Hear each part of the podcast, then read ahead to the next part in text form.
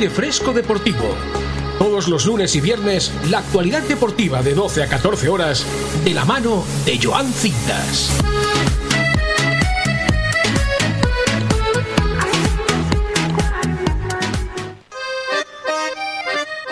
Buenos días, muy buenas tardes y muy buenas noches. Bienvenidos a BOM Radio 4G hoy lunes 26 de septiembre, comienzo de semanita.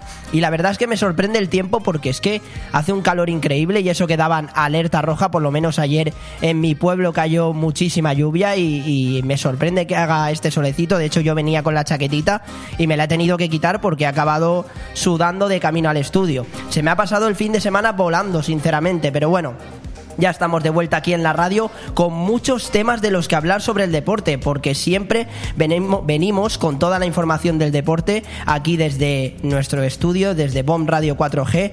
Y sigue el lío en la selección femenina española y es que las jugadoras no han pedido el cese del entrenador, según el comunicado que después os voy a leer, ni tampoco renuncian a la selección. Después de todo el revuelo que hubo el viernes por la tarde, después de yo hacer el programa por la mañana, salió ese comunicado donde las jugadoras decían que ellas nunca van a renunciar a la selección, sino que no quieren ser convocadas hasta que no se mejore la situación. Exigen unas mejoras y unas condiciones óptimas para volver a representar a España. Desde luego está habiendo muchísimo revuelo en el fútbol femenino porque también en la primera división femenina costó de arrancar por el tema de, de las árbitras que también pedían unas condiciones mejores e incluso el viernes os contamos que las tarjetas amarillas y las tarjetas rojas habían subido a un precio desorbitado. Está el tema está el tema calentito, la verdad. Más noticias, aparte de, la selección española masculino, la retirada de Roger Federer y la emoción de muchos tenistas que idolatran a una leyenda como es el tenista suizo y todo lo que ha conseguido, porque ha dejado un legado y es una leyenda eterna con, con respeto a Rafa Nadal, que para mí es el mejor tenista de todos, pero creo que Roger Federer ha dado muchísimo, muchísimo a ese deporte, a este deporte de la raqueta. Y en el fútbol internacional, con la UEFA Nations League, España cayó el sábado contra Suiza por 1-2 y se la juega para clasificarse este martes. Mañana a las 9 menos cuarto contra Portugal en el Estadio Municipal de Braga. Solo le vale ganar, no le vale ni un empate ni una derrota si quiere estar entre las mejores selecciones de la UEFA Nations League. Una UEFA Nations League que está dejando muchísimas sorpresas ya que las selecciones favoritas están pinchando. Parece que no están más concentradas en lo que es el Mundial que va a empezar, os recuerdo, a finales de noviembre, pero tanto la selección italiana como Alemania, como Francia, la única que se salva es Países Bajos que sí que está dando la cara, pero estas tres selecciones que os he nombrado e incluso Inglaterra están sucumbiendo contra selecciones como Dinamarca, como Hungría y están pegando un bajón tremendo, así que de momento es difícil mojarse para quién sería el favorito del Mundial, que también lo comentaremos un poco. Pero el más damnificado de, de esta UEFA Nations League, sin ninguna duda, ha sido el Fútbol Club Barcelona con las lesiones de Cundé, que va a estar un mes fuera de los terrenos de juego. Y Araujo igual. También se resintieron Frenkie de Jong y Memphis Depay, aunque parece que no es nada grave. El virus FIFA sin ninguna duda ha atacado al conjunto culé, que ha dejado muchas lesiones y de cara al clásico, que ya queda poquito, menos de un mes, veremos si estos jugadores, sobre todo en la zaga defensiva como Araujo o Jules Koundé, le dan muchísimo al conjunto culé para plantar cara a un Real Madrid que también ha dejado la lesión de David Álava. Mucho deporte también en el baloncesto, hablando de Real Madrid y de Barcelona, pues ayer se enfrentaron en la final de la Supercopa de Endesa. Ganó el Real Madrid, le costó bastante, de hecho tuvo que haber una prórroga, pero la actuación estelar de Yul, que está intratable, y de Tavares, que sigue siendo uno de los pilares, nunca mejor dicho, con lo alto que es, fundamentales de este Real Madrid, eh, sin ninguna duda es digno de admirar. Y bueno, más secciones como ya sabéis, el motor que no para, como siempre de la mano de Ana López y Alex Martín, aunque hoy solamente contaremos con la presencia del segundo. Desde aquí agradecer siempre todo su, esfuerzo, tanto a Ana como a Alex, que sin ninguna duda lo hacen muy bien y nos contarán eh, todo lo que ha pasado en el GP de, de Japón de este pasado fin de semana. Y la segunda jornada de fútbol sala nos la contará Sergio Gallardo, que es la sección que inauguramos el viernes, nos contará los resultados de, eh, de esos partidos. Y por supuesto, no nos olvidamos ni mucho menos del deporte local, muchísimo de lo que hablar, del balonmano de Benidorm, que se enfrenta mañana a las 9 menos cuarto contra el Zurich, de la Nucía, la selección española sub-17, que ganó a Polonia 3-0 en el estadio de Alfaz del Pi, y este miércoles juega contra Grecia en el estadio de la Nucía. Pero bueno, hoy no estoy solo, sino que está conmigo nada más y nada menos quien me dio la oportunidad de estar aquí, empezando este ilusionante proyecto. Leopoldo, muy buenas.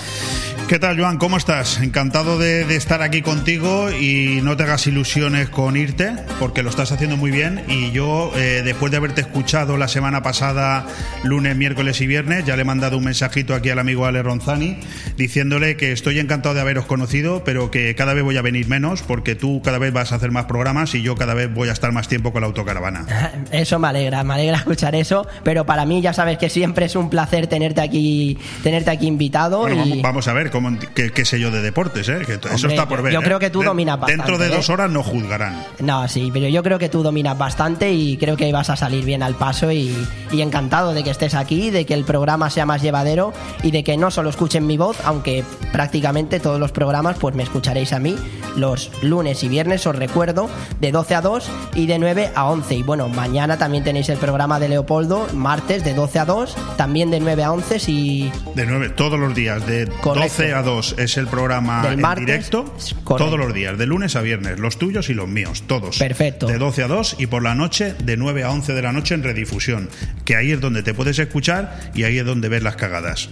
Todas, las tuyas y las mías. Exacto. Si es que más no se puede pedir, o sea, todo sale rodado así. O sea, tenemos los dos programitas y mira, siempre con mucha ilusión y siempre con mucha alegría, yo hablando del deporte. Y pues nada, tenemos es que tenemos un programón por delante. Yo solo te pido que te quedes, como siempre, la verdad, siempre lo digo, pero el de hoy promete. Sé que es lunes, sé que da un poco de pereza, es el comienzo de la semanita, pero conmigo y con Leopoldo hoy te vas a divertir mucho y seguro estar siempre informado del deporte. Y bueno, tenéis mi número para hablar del deporte, que yo quiero, queréis que os lo diga, ¿no? Ya lo sabía yo, ya sabía yo que, ese número eh, tenía que decirlo para que enviéis todos los mensajes que queráis sobre el deporte. Así que os lo repito, coge papel y boli y apúntalo bien, o si tienes un blog de notas en el móvil, apúntalo rápidamente, que no se te escape. Te lo voy a repetir dos veces solamente. 660 639 171. Un poquito más despacio para que lo apuntes, ¿vale? 660 639 171. Podéis hablar de lo que queráis, de cómo está yendo el programa, del deporte, comentar cómo veis esta UEFA Nations League, si España es favorita para el Mundial, todo lo que queráis, con absoluta libertad. Y os leemos, os leemos aquí, y para eso estamos, para que nos escuchéis y nosotros para escucharos a vosotros. Todo esto y mucho más en este lunes de aire fresco deportivo. Soy Joan Cintas, como bien sabéis ya, así que empezamos. Bon Radio. Nos gusta que te guste. Desde RA Benidorm y la Concejalía de Playas del Ayuntamiento queremos aconsejar que para el mejor disfrute de nuestras playas se prevengan con protección y eviten las horas de mayor radiación solar entre las 12 del mediodía y las 4 de la tarde. Sigan los consejos del personal de salvamento y socorrismo, respeten el color de las banderas de las playas y nunca dejen solos a los niños. Ha sido un consejo de RA Benidorm concesionaria de playas y la Concejalía de Playas del Ayuntamiento de Benidorm. Todo el arte y el sabor del sur en Benidorm lo tienes en la Taberna Andaluza. Menús del día, tapas, raciones, arroces y carnes con ese sabor especial de Andalucía. Huevos rotos con jamón ibérico, fritura de la bahía, croquetas surtidas y mucho más donde elegir. Reservas al 96 585 1087. Te esperamos en calle Esperanto de Benidorm. Recuerda, en Benidorm lo mejor de Andalucía está en la Taberna Andaluza. La auténtica, la de verdad. El cambio climático es un reto global que afecta especialmente a la comunidad valenciana. Afortunadamente, su ciudadanía, empresas e instituciones han decidido ponerse en movimiento, adoptar los compromisos necesarios para generar un clima de responsabilidad compartida capaz de inspirar a millones. Descubre cómo en climasparaelcambio.es, una iniciativa de Hidracua y sus empresas participadas. ¿Quieres comprar o alquilar una vivienda? ¿O quizá alquilar o vender la tuya? Rojisa, el grupo inmobiliario que más crece en la comarca te ofrece esas cuatro posibilidades. Si buscas o quieres una propiedad en la costa o en interior para alquilar, comprar o vender, la mejor solución, sin pausa pero sin prisa, es confiar en los profesionales de Rojisa. Administración de fincas, seguros, gestoría, reformas, no lo dudes. En calle Santa Cristina 5 de Benidorm, Rojisa. Infórmate en el 672 20 26 36 o en gruporojisa.com. Elmundofinanciero.com. Más de 75 años ofreciendo la información económica y financiera más solvente.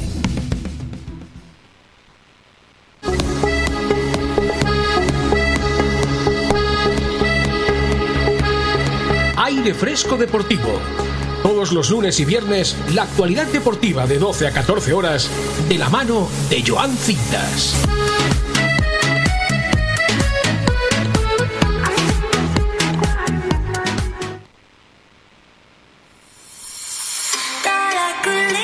La selección española no levanta cabeza. Los de Luis Enrique cayeron contra Suiza por 1 a 2 en la Romareda en la UEFA Nations League. Todo o nada este martes si la selección española quiere estar entre los mejores de esta competición. Un torneo que no convence a muchos y que deja muchos tocados por el virus FIFA, sobre todo en el Barcelona. Pero sin ninguna duda es una prueba de fuego. El Mundial está a la vuelta de la esquina. Exactamente faltan dos meses para que ruede el balón en Qatar. El primer rival, Ecuador. El segundo, nada más y nada menos que Alemania. Mientras que el tercero es Japón. Pero España deja muchas dudas. ¿Se puede lograr la hazaña del Mundial? Difícil está, sinceramente. Hay que ser realistas.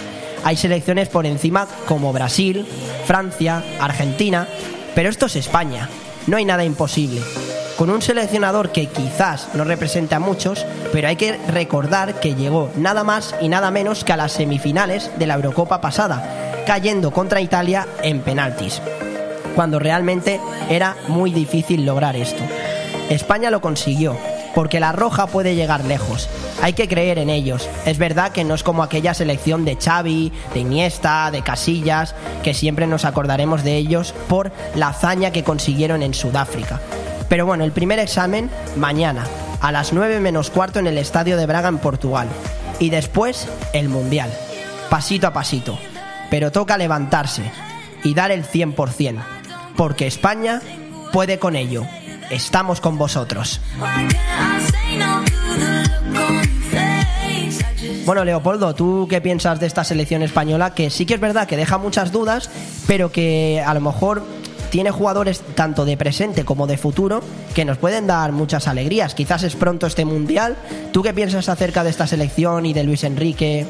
Son muchas preguntas a la misma vez, pero eh, resumiendo, eh, si se puede resumir en una cuestión tan compleja, Sí. yo creo que la selección española eh, de los últimos años, desde que ganamos aquel famoso Mundial de 2010 en Sudáfrica y las dos Eurocopas seguidas, primero en el 2008, luego en el 2012, creo 2012, recordar, sí. eh, llevamos 10 años que la selección española vuelve a ser la selección española de siempre. Es decir, esa selección española que nos entusiasma a todos una barbaridad hasta que luego eh, nos enfrentamos a la dura realidad de los hechos y los resultados. Es decir, no ha cambiado eh, prácticamente en nada. Por lo tanto, es lo que tiene el carácter español. Es decir, los españoles somos de una forma de ser que en cuanto ganamos dos partidos ya creemos que vamos a ganar el mundial. Eso no, no el mundial, vamos a ganar el intergaláctico ¿eh? y en cuanto perdemos uno queremos matar al seleccionador y ahorcarlo de la Plaza Mayor. Es decir, esos somos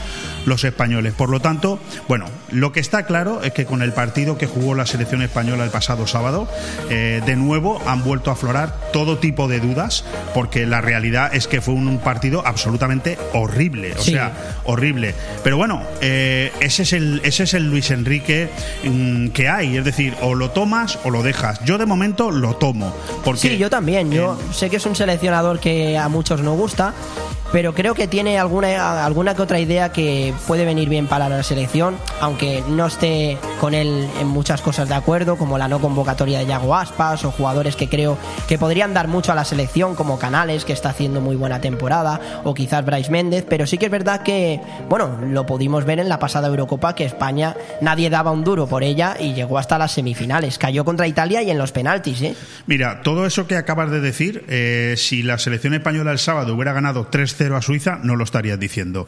eso es lo que yo intentaba explicar hace cinco minutos, es decir, el carácter español. Como perdimos 1-2 contra Suiza, pues estamos echando de menos a un Yago Aspas que está que se sale en la liga, estamos echando de menos a una serie de jugadores que lo están haciendo muy bien y que no están convocados, y en cambio, pues no nos estamos acordando de que en este mismo partido de hace dos días eh, debutaron Nico Williams, que está haciendo eh, una está teniendo una extraordinaria sensación en el Atlético de Bilbao, o un Borja Iglesias, el Panda, en el Betis, que está que se sale. Es decir, de eso ya no nos acordamos. Han debutado, pero como no hemos marcado gol, como no hemos ganado, nos acordamos de lo que no están. Es decir, yo creo que es un poquito exagerado y, cambiar esto va a ser imposible. Por lo tanto, hay que adaptarse al carácter español. Ganamos, nos comemos el mundo, perdemos un partido, un partido.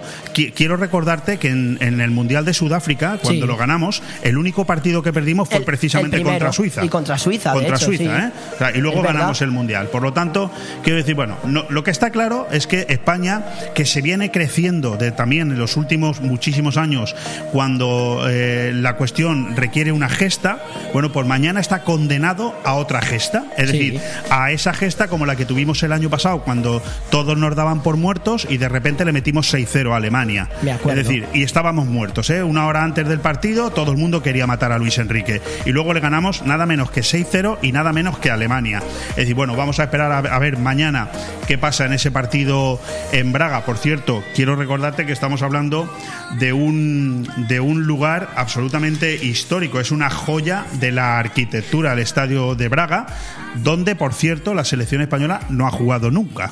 ¿Eh? contra Portugal. ese dato, la verdad. Hemos jugado en Lisboa, hemos jugado en Oporto, hemos jugado en Guimaraes, contra la selección portuguesa en España, hemos jugado en Madrid, Barcelona, Sevilla, Coruña y algunos sitios más, pero nunca hemos jugado contra la selección española en este fantástico estadio del norte de Portugal. Y bueno, mañana veremos. También te digo una cosa. Eh, Portugal viene de ganarle nada menos que 0-4 a, la República Checa. donde tampoco había ganado nunca la selección de Portugal, ¿eh? con un Cristiano Ronaldo que se partió la nariz. Bueno, Tal cual. muchos datos que en principio juegan en nuestra contra y a mí esto me encanta. A mí también. Porque España, cuanta más cosas tiene en contra, me recuerda bastante a la política, ¿eh? cuanta más cosas tiene en contra, más fuerte sale reforzado. Es verdad, es verdad, toda la razón. Desconocía ese dato, si es que la verdad, Leo, que te tengo que traer más veces a estos programas porque aporta siempre sabiduría y es un placer. Eh, como bien comentaba, sí, eh, España mañana se la juega todo nada y me ha gustado que hayas mencionado a Borja Iglesias porque contra Suiza le ovacionaron en, la Romareda, la que fue su, su, casa. Y tenemos muchísimos temas de los que hablar, de los resultados de la UEFA Nations League y el lío de la selección española de, femenino. Que las, que las, jugadoras eh, em, emitieron un comunicado el pasado viernes. Lo comentaremos todo con muchísimo detalle. Como bien digo, el tema de la UEFA Nations League, que estamos aquí matando a España, pero es que las selecciones como Francia, Italia, Alemania e Inglaterra también están haciendo una competición bastante mala. De hecho, Francia es penúltima de su grupo en la UEFA Nations League. Sí, perdió también. Perdió. Ayer perdió contra Dinamarca. Haremos un repaso después de todos los resultados de este fin de semana de la UEFA Nations League, al igual que también de la segunda división. Haremos, hablaremos de todo, de todo el fútbol eh, nacional. Tenemos muchísimo de lo que hablar, por eso yo te pido que, te quedes porque vas, vas, a disfrutar un montón del deporte, siempre vas a estar informado de todo y bueno, ya habéis visto que Leo siempre aporta ese granito de sabiduría que, que siempre hace falta en estos programas, ¿no? Y eso que lo más redondo que he visto en mi vida es un cuadrado. Imagínate si entendía de fútbol. Bueno, pues, pero Pues- cuando a uno le invitan a un programa, lo mejor que puede hacer es ir preparado. ¿eh? Claro Porque que los sí. medios de comunicación en España estamos pecando mucho de que hay demasiado comentarista en demasiados eh, momentos y en demasiadas tertulias que, con todo mi respeto y con perdón, yo llevo 33 años en la profesión de periodista, le tengo Sí. mucho respeto a esto y oigo a cada uno que no tiene ni la más remota idea de lo que está hablando. Ya. Entonces, si tú me dices que venga a hablar de huevos fritos, pues primero voy a hacer unos cuantos a ver si se hacen. claro. Y, una, y encima con una tortillita, con esos huevos fritos queda, vamos. No genial. empieces así, que aún me voy y me voy a, y me voy a Me almorzar, está- que es la hora. Me ¿eh? está dando hambre, la verdad. Has dicho huevos fritos, he, he pensado enseguida en la tortillita y, y bueno, pero eso lo dejamos para, para más adelante. No sé si con esto terminamos ya la intervención acerca de la selección española de fútbol mañana. Sí, no, luego lo vamos a comentar. Esto es un vale. pequeñito avance Perfecto. siempre de todos los temas y luego nos extendemos todo lo que haga falta hablando de la selección española y de muchísimos temas mm, del fútbol internacional, del fútbol, los resultados de la primera división del femenino y también del baloncesto, por supuesto, que ayer venció al Real Madrid contra el Barcelona. Tu cara no, no me está gustando mucho, Leo, porque Yo te veo a ti disfrutar y yo con eso ya soy feliz. Porque si gana el Barça, soy feliz yo. Si gana el Madrid, eres feliz tú. Y si eres feliz tú, soy feliz yo. Por lo tanto, yo soy feliz siempre. Ay, yo también, yo la verdad es que... No, tú no. Tú si gana el Barça no eres feliz. Bueno, eh, ¿Ves? ¿Ves cómo te he ganado? la, la verdad es que, la verdad es que no, la verdad Oye. Ale, lo estoy volviendo loco, ¿eh? No, la verdad es que no. Yo siempre, con todo el cariño del mundo, pero el Barcelona que pierda hasta en los entrenamientos. Pero bueno, siempre eh, hablando de los temas deportivos voy a ser objetivo y al Real Madrid ayer le costó muchísimo. De hecho, ganó en la prórroga. Lo comentaremos todo con muchísimo detalle después, porque la actuación de Tavares fue increíble y no me quiero olvidar de Sertas Sanil, el turco del Barcelona, que hizo nada más y nada menos que 21 puntos para el conjunto culé. Eh, la era de Chus Mateo ha comenzado, lo hablaremos después, porque también hablaremos del tenis de esa retirada de Roger Federer, que es un tenista que nos ha dejado muchísimos momentos. Ayer escuché a Nadal que comentó que él, en 2009, cuando Roger Federer ganó el Roland Garros, se emocionó. Y eso me encanta, que un tenista como Rafa Nadal, que ha tenido una rivalidad con Roger Federer, que ha sido su máximo, uno de sus máximos verdugos, Correcto. me parece emocionante que, que Rafa Nadal tenga esa, esa admiración por un tenista que le ha complicado muchísimo, hay que reconocerlo. Sí, no, yo creo que lo realmente lo más importante que habría que destacar en la retirada de Roger Federer, además Sí. de lo que es el propio eh, fenómeno deportivo que significa Roger Federer, es lo que significa el deporte en su conjunto. Es decir, el deporte Sí. vuelve a demostrar una vez más que es eh, un arte que une y no disgrega, ¿no? Exacto. Que es eh, lo que su- suele suceder en muchas otras especialidades de la vida. El deporte no. Fíjate si habrán sido rivales Nadal, Djokovic y el propio Federer a lo Sí. largo de los últimos 20 años. El ¿eh? conocido Big Three. Bueno, han ganado 59 Grand Slam de los 70 que se han disputado en estos 20 años. ¿eh? Una barbaridad. Quiero que lo sepas. Y eh, los tres han demostrado estar unidos a la hora de la retirada de uno de ellos tres. ¿no? O sea, eso demuestra mucho de lo que es el deporte en sí y el tenis, por supuesto, en particular. Sí, no, no, estoy totalmente de acuerdo contigo. Es un deporte que, que con esta retirada de Roger Federer ha unido muchísimo y ya eh, Rafa Nadal y Roger siempre se han llevado bien, las cosas como son. Y creo que es algo digno de admirar, dos leyendas. Esperemos que el, el legado de Rafa Nadal siga. Yo por lo menos lo deseo con, con todo mi corazón. Y eso que Carlos Alcaraz viene pisando fuerte, pero yo siempre he sido más de Rafa, admiro mucho lo que está consiguiendo Carlos Alcaraz, que no nos olvidemos que es el número uno del mundo, y es una barbaridad que con 19 añitos esté consiguiendo este tipo de hazañas. Muchos más deportes, como en el ciclismo, han habido noticias de Ben Poel, que se ha proclamado campeón, y la hazaña que ha conseguido Van Bleuten, que me parece digno de admirar, lo comentaremos con muchísimo detalle, además de una noticia que ha saltado con Van der Poel, y es que dos chavales le tocaron la puerta, le hicieron una broma de irse corriendo y el ciclista pues perdió los papeles, salió y le pegó a los dos chavales. Bueno.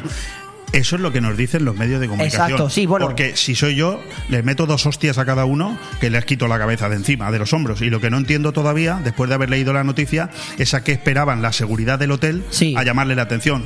Eh, este hombre, concretamente Van der Poel, que era además uno de los máximos aspirantes a ganar el Mundial y al final Correcto. se tuvo que retirar porque estuvo la, la mitad de la noche detenido en comisaría y llegó a la habitación a las 4 de la mañana y lógicamente no estaba para el día siguiente hacer 200 kilómetros en bici. De hecho hizo 25 kilómetros. 35, a los 35, se retiró. Bueno, en cualquier caso, este señor eh, lo que hizo fue salir de su habitación una vez que le habían tocado a la puerta 70 veces los críos que estaban jugueteando por el pasillo para no dejarle dormir. Vergonzoso, a ver, eh, sí, muy vergonzoso. ¿Dónde estaba la seguridad del hotel? Es como si eh, me, estás diciendo ahora que la selección española, cuando duerma esta noche en un hotel en Braga, en, en, Portugal, tienen una serie de energúmenos que están toda la noche en el hotel sin dejarles dormir. Por lo normal, te pasaría a ti, me pasaría a mí, que salgas de la habitación cabreado y le pegue dos gritos, un empujón y no sé si algo más. Pero en cualquier caso, no es que yo justifique la violencia, pero me parece que es lo mínimo, lo mínimo. Y ahora, cuidado, no solamente lo detuvieron y lo llevaron a comisaría, lo devolvieron a las 4 de la mañana, no. Es que ahora no le dejan salir del país por las próximas seis semanas, ¿eh? Sí, sí, correcto. Cuidado, ¿eh? o sea, una bestialidad, ¿eh? No, no, eh, no es justificable ni lo que han hecho estos dos, por así decirlo, niñatos de tocar el timbre y molestar a a Van der Poel como también él que yo la, violencia nunca la justifico pero entiendo que en esos momentos pues te cabreas y, te alteras y es normal. Pero, sobre todo en el fondo es una anécdota, ¿eh, Joan? Porque yo, creo, yo creo que realmente eh, lo que toca destacar de este Mundial de Australia son las dos noticias que tú has dado. Por supuesto, lo hablaremos con muchísimo detalle. Esto es ¿eh? solamente comentarlo de pasada porque lo otro sí que es digno de, comentar y, histórico lo que han conseguido tanto y, el, nulo, el, nulo, papel de la selección española, ¿eh? Sí, sí, por supuesto. Es verdad que iba con una selección de circunstancias, todo hay que decirlo. Sí, la mitad de los que convocó el seleccionador no quisieron ir por diferentes motivos y al final quedamos en una posición undécima en el sprint, pero bueno, en fin, cualquier caso, nada que ver con, con antaño, como hablabas tú antes de esa selección española que tuvimos hace muchos años. Bueno, pues tampoco aquí estaban los Indurain, Contador, etcétera, ¿eh? no, no. menos, ¿eh? Es verdad, es verdad. Es verdad que, España para este mundial de, ciclismo no iba con los mejores ciclistas, pero pero bueno, eh, aún así intentaron hacerlo lo mejor posible y desde aquí pues lo admiramos y les mandamos un fuerte abrazo siempre porque sigan luchando. Más noticias, hablaremos de lo que ha hecho Kipchoge en, en, atletismo, el keniata, que ha batido el récord por 30 segundos. Lo comentaremos con más detalle después. En, lo ha hecho en el maratón de Berlín. En el remo también tenemos noticias de Jaime Canalejo y Javier García que han logrado una plata histórica en el Mundial en vela, que España acabó séptima en el Gran Premio de Cádiz. Y luego también tendremos la sección de. Tendremos antes la sección de motor. Y después tendremos, de la mano de hoy, de Alex Martín. Y también la sección de fútbol sala de, de Sergio Gallardo. Terminaremos con un tema de Superbikes que me parece interesante antes de pasar al deporte al deporte local, que también viene muy cargado con ese partido de mañana del balonmano venidor contra el Zurich. Lo comentaremos con detalle. ¿Y todo, todo, eso te va a dar tiempo en dos horas? Por supuesto. Yo lo tengo todo controlado, Leo. Tú tranquilo que no, no, no, llevo tres programitas y de Pero es que lleva 26 minutos diciendo de los temas que vamos a hablar. Lo sé, lo sé. Va a ir todo rodado. ¿Necesitas tres o cuatro horas más? Mm, pues a lo mejor más adelante no te lo niego. el ¿eh? técnico que deje el aparato enchufado, que se vaya a comer y que vuelva. Y yo me quedo aquí, hablando. Eh, sí, sí, tú yo es que cuando cojo el micrófono la verdad es que me enrollo. Todo esto y más enseguidita, así que hacemos una pequeñita pausa y enseguida lo comentamos todo. Bon Radio. Nos gusta que te guste. Para gozar los aromas y el sabor del Mediterráneo en la Costa Blanca, Restaurante Club Náutico Marina Greenwich. Los menús de pescado, marisco y arroces elaborados por el chef Alberto Durá te sabrán a gloria. Y no dejes de probar los deliciosos cócteles en nuestra magnífica terraza abierta desde las 7 de la tarde, rodeado de un entorno espectacular con vistas a la bahía. Restaurante Club Náutico Marina Greenwich. Información y reservas al 673 75 89 17. En el puerto deportivo Campomanes, Restaurante Club Náutico Marina Greenwich. wage Racer, reformas y servicios integrales. Realizamos todo tipo de obra y reforma, ya sea pequeña o integral para tu vivienda o local. En Racer instalamos y reparamos aire acondicionado, calefacción y mucho más. Y para completar, servicio de mantenimiento de piscinas y jardinería. Te asesoramos con total garantía en todos nuestros servicios y trabajos. Infórmate en el 609 48 85 19 o en racerintegral.com. Racer, garantía de eficacia y servicio. Disfruta de la nueva temporada en Bahamas Disco Garden. Abrimos todos los días de 8 a 8 con nuestras ofertas de 2x1 hasta las 10 de la noche. No te olvides del chupito de cortesía que ofrecemos como bienvenida, con la mejor música de nuestros DJs Roland Fernández, DJ Duco y DJ Munir. Ah, y este año tenemos algo muy especial para todos vosotros. Y vosotras, todos y todas. La nueva zona VIP con ofertas en botellas, gogos y más sorpresas que tendrás que venir a descubrir. Y recuerda que a partir de las 4 el mejor reggaetón para que nos acompañes todas las noches de este verano. Recuerda, Bahamas Disco Garden Benidorm. Benidorm, Benidorm. Saturday, Sunday, what? ¿Quieres que tu dinero valga más en septiembre? Pues adquiere los bonos consumo de la Lucía y tu dinero valdrá el doble. Con 10 euros obtendrás un bono de 20 euros para comprar en las más de 50 tiendas y comercios de la Lucía adheridos a la campaña. Del 1 al 30 de septiembre, campaña de bonos consumo en la Lucía. Adquiere tus bonos en la luciabonoconsumo.es y ahórrate el 50% en tus compras. Campaña de AEGLU, FACPIME y el Ayuntamiento de la Lucía para fomentar el comercio local subvencionada por la Diputación de Alicante. Ayuntamiento de la Nucía, FEM Poble, FEM Futur. Necesito hablar contigo. Tengo que contarte algo. Tenemos que hablar. Sea lo que sea, díselo en Restaurante Juan Abril, porque no hay otro sitio igual donde todo sabe y sienta mejor, como nuestros arroces, carnes y pescados frescos de la bahía. Restaurante Juan Abril, Paséis del Mediterráneo 14, Altea. Reservas al 96 584 37 22. Restaurante Juan Abril, la cocina española de siempre, donde todo te va a saber mucho mejor.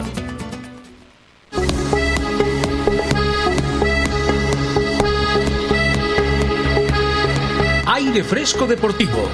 Todos los lunes y viernes, la actualidad deportiva de 12 a 14 horas, de la mano de Joan Cintas.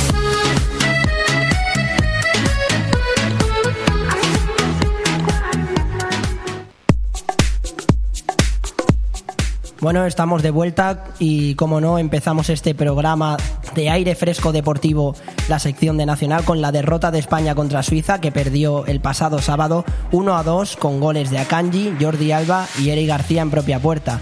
¿Qué le falta a esta España para, para poder mm, conseguir mañana esa hazaña contra Portugal fuera de casa en el estadio de Municipal de Braga? ¿Tú qué piensas, Leo? Que, ¿Cuáles son las claves para que mañana España pueda vencer a Portugal?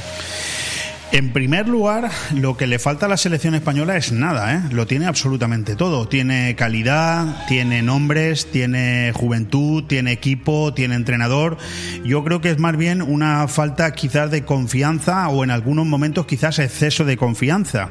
Al final, eh, la misma selección de Luis Enrique, que es capaz de meterle un 6 a 0 a Alemania y eh, eh, hace pocos meses llevarnos a prácticamente la final de la Eurocopa, entusiasmándonos a todos con su juego y sorprendiéndonos con su for- fortaleza, tanto defensivamente como ofensivamente, pues es capaz de hacer un partido tan horrible como el que hizo contra Suiza, Correcto. que mm, realmente yo no soy entrenador, pero ¿dónde está el problema? Yo creo que es un problema más de psicología. Ahora bien, también siempre digo lo mismo, si a alguien que los seleccionan para estar con la selección española, valga la redundancia, no va con toda la energía del mundo, no va con todo el entusiasmo del mundo a romperse el alma por defender los colores de su país, pues eh, ¿qué, más se pu- ¿qué más motivación puede uno tener en la vida que el hecho de que la selección de su propio país lo llame?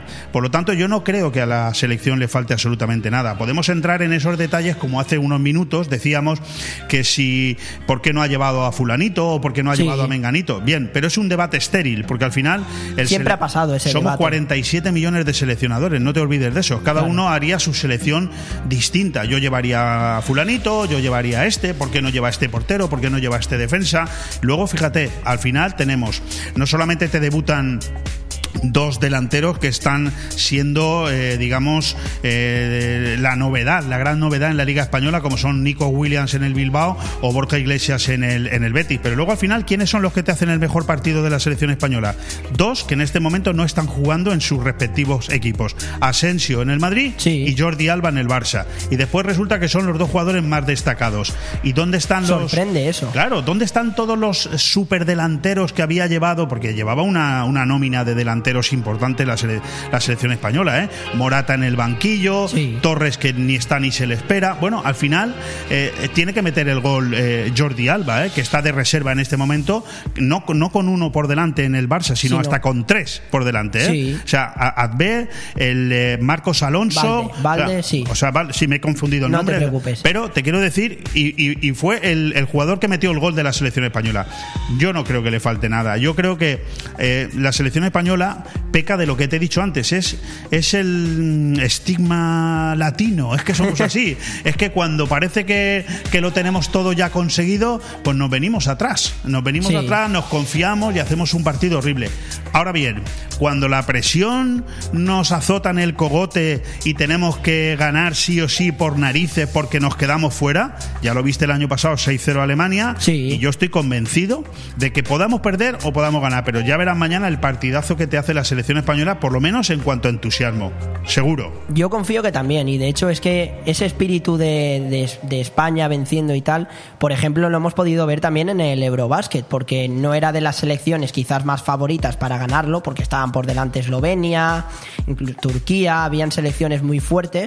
Y al final España lo consiguió. Ese espíritu siempre ha estado presente no solo en el fútbol, sino también en el baloncesto. Bueno, de hecho es un apunte que me he hecho antes cuando estabas haciendo la, la introducción del programa, ¿no? Es decir, tú decías, es que esta selección española, en fin, no es, no se la puede comparar con aquella de los Xavi, Iniesta y compañía. Pues no estoy de acuerdo, es decir, porque tampoco se puede comparar, o se podía comparar a la selección española de básquet que ha competido en el Eurobásquet de hace menos de una semana, no se podía comparar con los Gasol, Navarro y compañía. Y en cambio hemos ganado el Eurobásquet cuando nadie pensaba no que ganáramos, no, no, que no llegáramos ni a cuartos de final, ni a cuartos, ¿eh? que yo me acuerdo cuando estábamos en octavos, los comentarios que yo estaba escuchando en la radio eran, bueno, bueno, bueno, si llegamos a cuartos ya va a ser un milagro. Ojo, hemos ganado el Eurobásquet. Por lo tanto, yo en esta selección española de fútbol, Sí. yo confío plenamente en el equipazo que tenemos, eh, que tenemos un equipazo que no te lo puedes imaginar, es decir, de gente con mucho nombre que está haciendo eh, verdaderos eh, partidazos en sus equipos, pero bueno, falta a lo mejor conjuntarse mejor, eh, en fin, yo el partido que vi contra Suiza vi falta de conexión entre ellos y, la y movilidad del balón, cero. Yo sinceramente en ese sentido sí que sí que estoy de acuerdo porque es una falta de química entre todos los jugadores porque los nombres pues sí que es verdad que son jugadores que, en sus equipos están demostrando que pueden que, que están brillando, que están haciendo buenas actuaciones y, y, de hecho yo creo que es una falta de conexión, de comunicación, de coordinarse a lo mejor.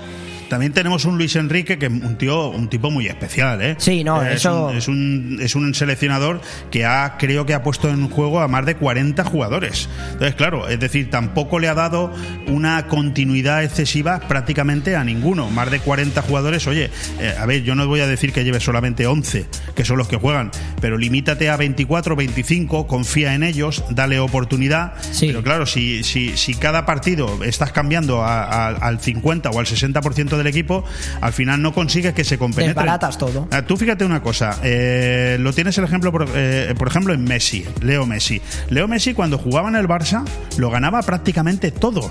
En cambio, cada vez que jugaba con la selección argentina salía totalmente frustrado. ¿Por qué? Porque el fútbol es un juego colectivo. Exacto. Es un juego de equipo. Tú puedes tener en la selección española 11 tipos con un nombre extraordinario, pero que como no han jugado juntos jamás, pues no saben cómo va a reaccionar el otro. En cambio, en sus clubes sí que saben cómo se compenetran. Por lo tanto, la compenetración en un equipo, eh, en un juego que es colectivo, es fundamental.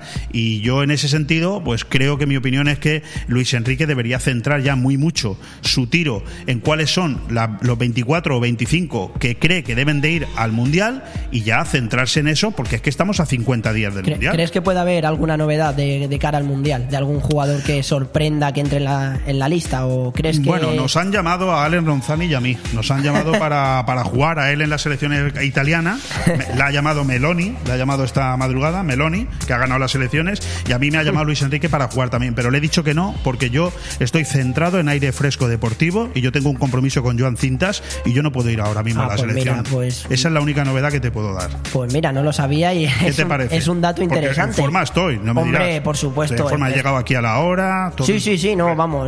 ritmo de competición no te falta, eso está No, claro. no tengo ni idea de qué novedades hay en la selección española o pueda estar pensando Luis Enrique, pero me extraña mucho que pueda estar pensando en algún nombre nuevo No, cuando ya. te repito que ha llevado, eh, déjame que, es que no, no tengo el dato exacto, pero sé que son entre 40 y 50 jugadores que ha probado. Eh, escúchame, es una barbaridad. No, es una auténtica barbaridad. Y me ha gustado que hayas destacado también eh, lo que has dicho. Son jugadores como Jordi Alba o Marco Asensio que no tienen tanta regularidad en sus equipos y están demostrando, bueno, demostraron el otro día contra Suiza que, que pueden ser determinantes e importantes. También has comentado que debutaron Nico Williams y Borja Iglesias.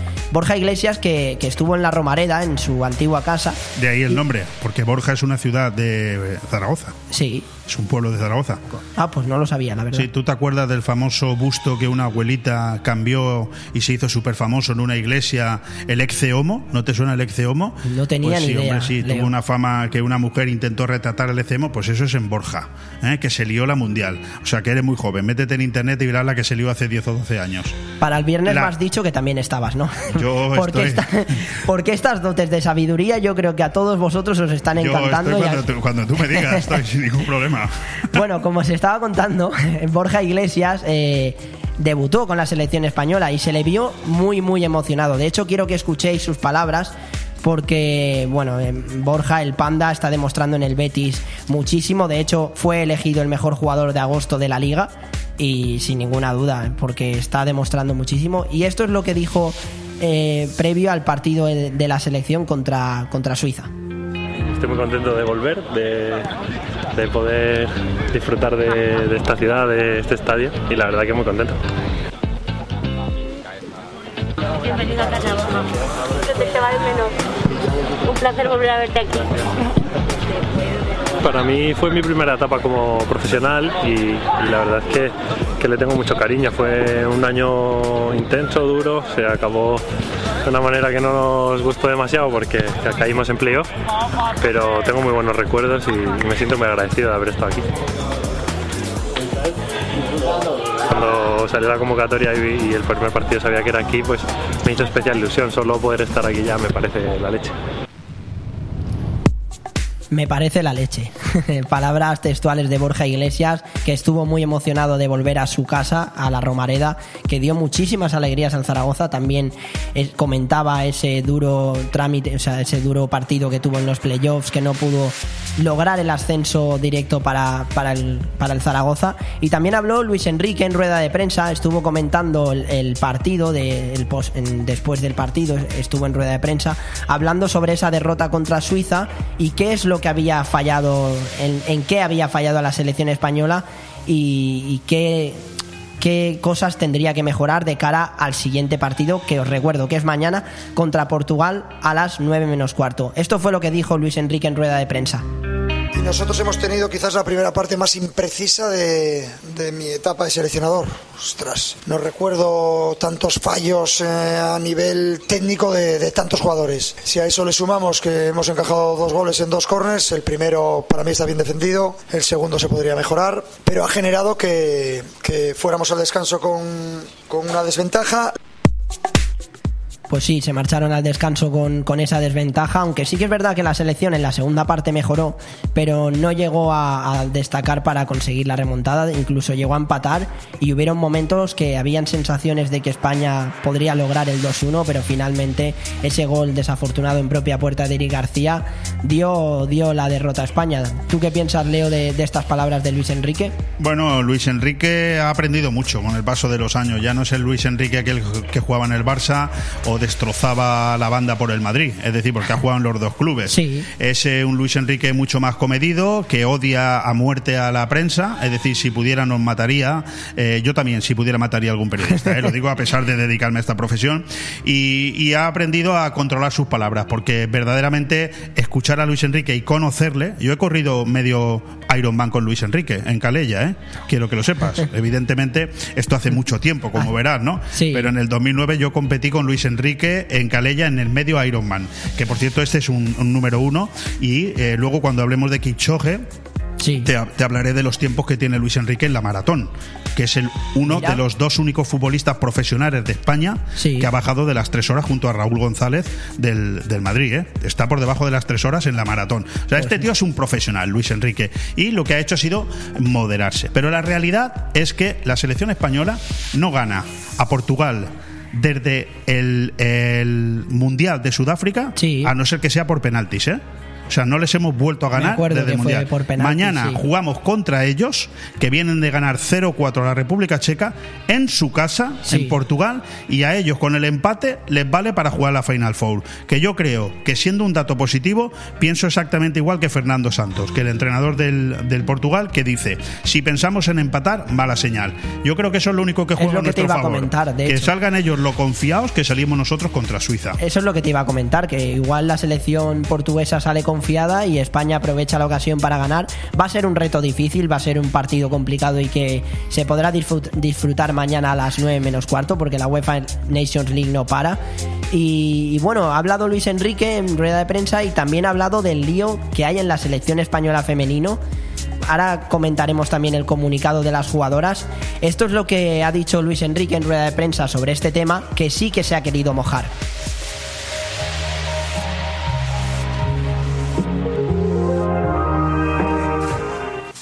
En primer lugar, esta es una situación totalmente anormal,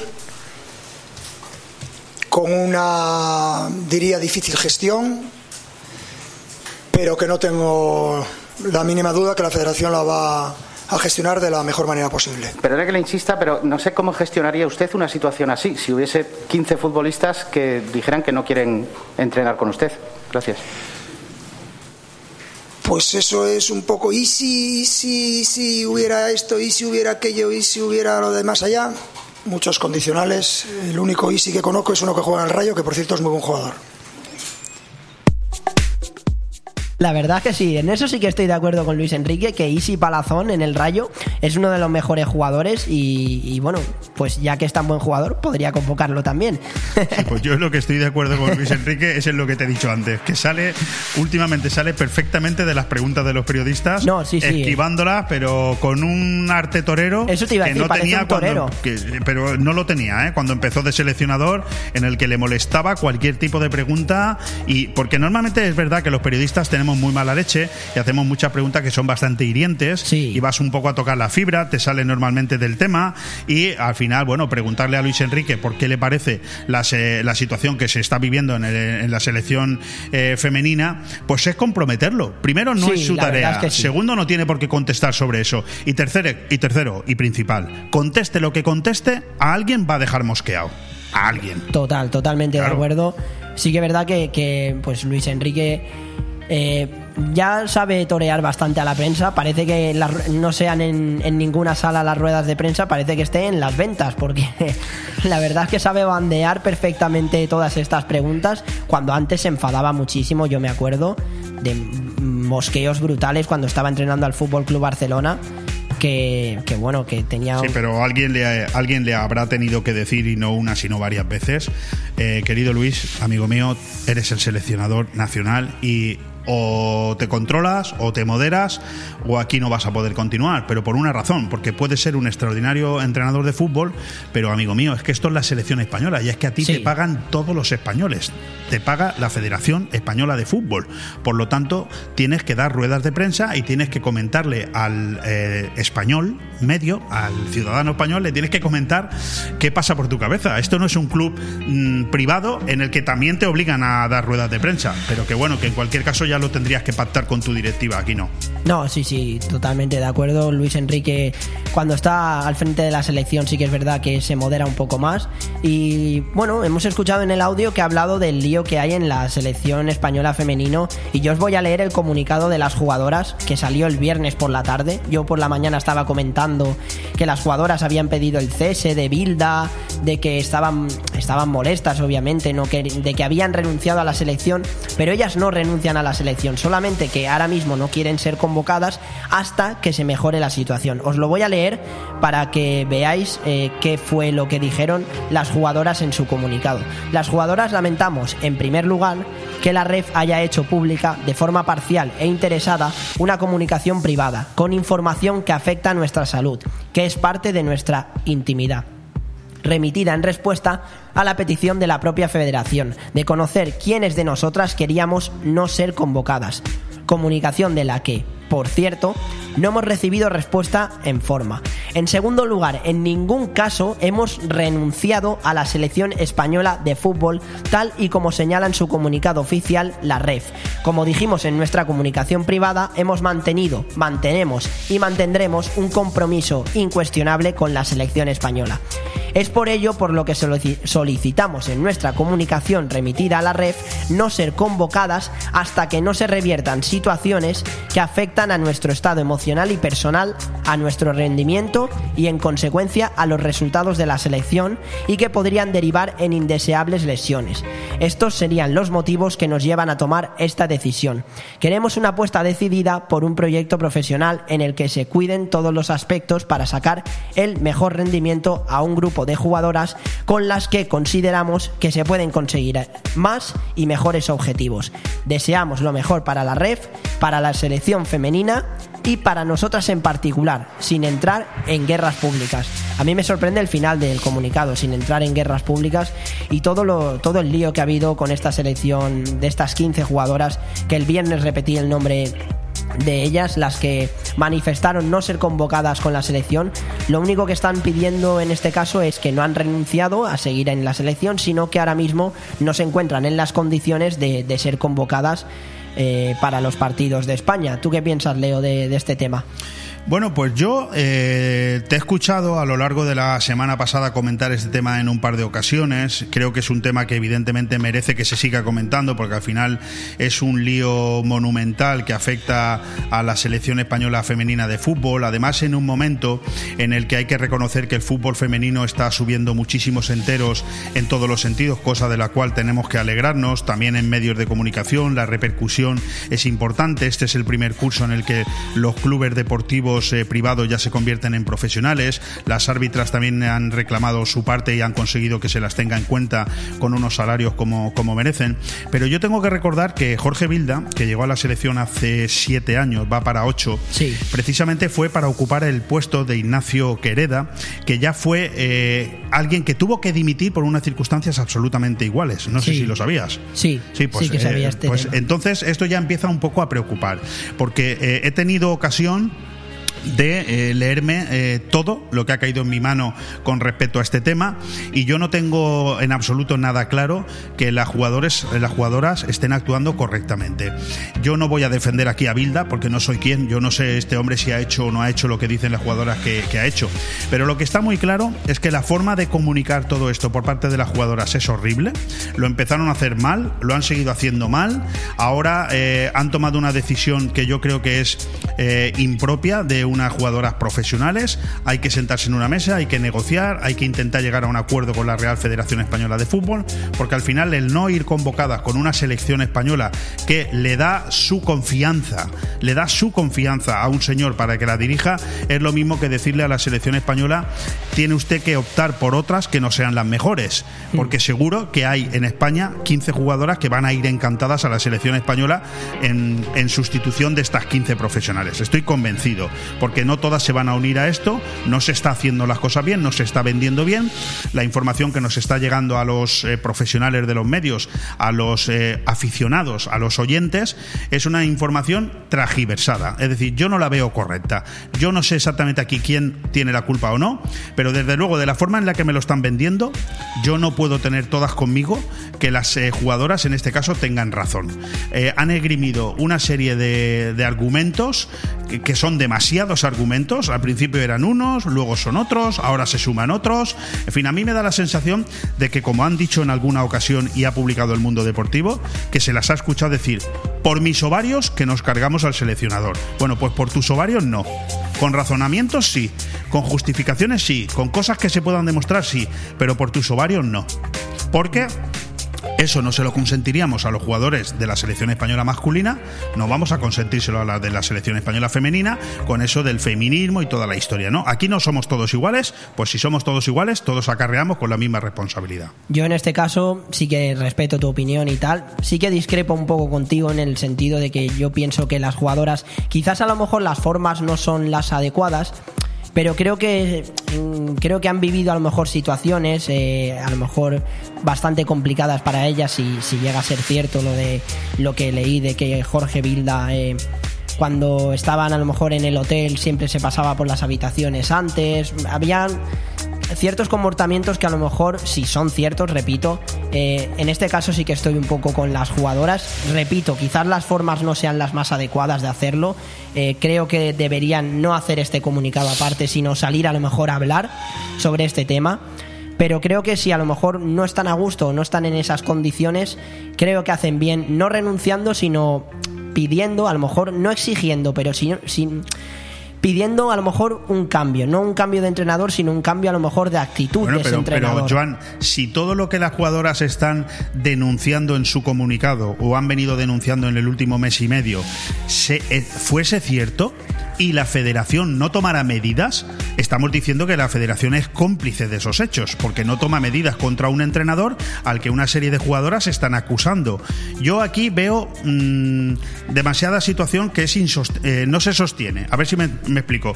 O todas las jugadoras están unidas a la- a- en el mismo documento, todas, sin excepción, porque todas están de acuerdo en que eso es así y por lo tanto no hay vuelta atrás porque son todas, o solamente son unas cuantas que denuncian una serie de situaciones. Es que a mí todo lo que han, eh, digamos, escrito en ese comunicado, que yo me lo he leído y las noticias que han salido también, a mí me suenan un poco a, como ellas dicen, infantilización, pero por su parte. Es decir, porque yo no me creo que por parte de un mister que lleva siete años eh, dirigiendo la selección española se hayan producido toda esa serie de, de actos o de, o de acusaciones y, y no se han denunciado nunca y ahora siete años después o quizás es que ahora hay intención realmente de cargarse a este hombre, che, por lo que sea, porque no les cae bien y tal. No, es que no lo sé. Y como no lo sé, lo único que te intento dar con mi opinión es que sí, no estoy de acuerdo en absoluto ni con unos ni con otros. No estoy tan a favor como en este caso estás tú de la jugadora. Yo Ya. no. Yo me quedo más en un punto intermedio en el que me huele que aquí todos tienen cosas que callar y que en cualquier caso esto se tenía que haber tratado a nivel interno y no sacar los trapos fuera, porque desde luego en un momento de auge para el fútbol femenino, esto es Eso un paso atrás importante. ¿eh? Sí, eso sí que es verdad. Las cosas como son, es un tema bastante complicado. No sé, esperemos que los próximos días se resuelva. Yo respeto tu opinión, Leo. Yo en este caso sí que estoy un poco más con las jugadoras, pero todo es verlo, a ver conforme pasen los días si se va resolviendo este tema. Hablando de fútbol internacional, la UEFA Nations League, el virus FIFA ha dejado pues damnificado al Fútbol Club Barcelona, ya que Jules Koundé eh, va a ser baja por un mes y Araujo también ha sido lesionado del abductor. Se debaten, el Barcelona se debate entre tratamiento conservador o que vaya al quirófano. Será baja segura para el próximo mes y medio y ha afectado al Fútbol Club Barcelona. Este parón de selecciones siempre afecta a los clubes más grandes. Y hablando de las selecciones, las más importantes aparte de España, Francia sigue pinchando. Hay algo que no, que no carbura con Deschamps, ya que en el Mundial de 2018 se cosechó con muchísimos apuros, pero en la UEFA Nations League sí que salvó ese primer match ball contra, contra Austria, pero ayer visitó Dinamarca y perdió por 2-0, que ahora os recordaremos los resultados de la UEFA Nations League de este fin de semana. España, que mañana se la juega contra Portugal, eh, que es la única selección europea que sí que de primera línea, por así decirlo, que está respondiendo a las expectativas. Eh, pero selecciones como Italia, Alemania e Inglaterra están a merced de, la imperial Hungría que está liderando ese grupo eh, y están pegando un bajón tremendo, sobre todo en esta competición. Yo no sé si es que a lo mejor, como siempre, la UEFA Nations League ha sido una competición que no ha convencido a todos, que mm, a lo mejor no se afronta con tanta ilusión porque fue creada hace poco tiempo, salió así de la nada. Quizás a lo mejor las selecciones no se fo- no focalizan tanto su, su atención en, en esta competición y están más pensando en el mundial eh, y tal. Pero bueno, sinceramente mm, ha- hay que comentarlo, están pegando un bajón, tanto Alemania e Inglaterra. Los de Flick mm, no terminan del todo de despegar, eh, ya que perdieron contra, contra Hungría con, con gol de Saslai. Y luego Inglaterra, que los de Southgate pues viven en una pesadilla desde la final de la Eurocopa que perdieron precisamente en Wembley ante Italia. La Nations League pues les está dejando dos empates, tres derrotas y cero victorias. Problemas en defensa, donde Maguire sigue siendo titular para estupor de muchos. Y dificultad para acompañar como es debido a un delantero como Harry Kane, que en el Tottenham es uno de los mejores delanteros de la Premier. Ahora, bueno, Haaland está ahí pisando más fuerte, pero Harry Kane siempre ha sido un delantero muy destacado. Y ha tenido tantos problemas Inglaterra que le ha costado el descenso a la Liga B. Os recuerdo los resultados del viernes de la UEFA Nations League. Georgia ganó 2-0 a Macedonia del Norte. Estonia 2, Malta 1. Alemania, como hemos comentado, 0. Hungría 1, perdió. Italia 1, Inglaterra 0, Bulgaria 5, Gibraltar 1, Bosnia 1, Montenegro 0 y Finlandia 1, Rumanía 1. Los resultados del sábado, Armenia 0, Ucrania 5, Irlanda del Norte 2, Kosovo 1, Eslovenia 2, Noruega 1, República Checa 0, Portugal 4, que lo ha comentado Leo que ganaron allí en República Checa, España que perdió 1-2 contra Suiza, Escocia ganó 2-1 a Irlanda, Israel 2-1 a Albania, Serbia 4-1 a Suecia. Y Chipre 1-0 a Grecia. Y los resultados de ayer, Andorra 1, Letonia 1, Moldavia 2, Liechtenstein 0, Eslovaquia 1, Bielorrusia 1, Azerbaiyán 3, Kazajistán 0, Austria 1, Croacia 3, Dinamarca 2, Francia 0, volvió a, a perder Francia, que no desciende porque Croacia le hizo un favor y ganó a Austria y Austria será la que la que está ocupando la última posición de ese grupo, si no Francia hubiera descendido y hubiera sido también un fracaso, que lo es, que lo está siendo. Eh, pero veremos de cara al Mundial cómo, cómo, se prepara Francia, una Francia que tiene jugadores como, bueno, como Kylian Mbappé, Chouameni, Camavinga, eh, Karim Benzema, veremos cómo se resuelve en ese Mundial de Qatar. Países Bajos 1, Bélgica 0, Gales 0, Polonia 1, Islas Feroe 2, Turquía 1 y Luxemburgo 1, Lituania 0. Primera división no ha habido, pero la segunda sigue en marcha y yo quiero hablar, me quiero detener en este partido el del viernes. Sporting 2, Ibiza 1. El pasado miércoles comentamos que hubo lío en el bar por una por un penalti inexistente de Juan Fran, el defensa del Málaga, al delantero del Tenerife, Enrique Gallego. Bueno, pues en este partido de Sporting 2, Ibiza 1, hubo también lío en el bar.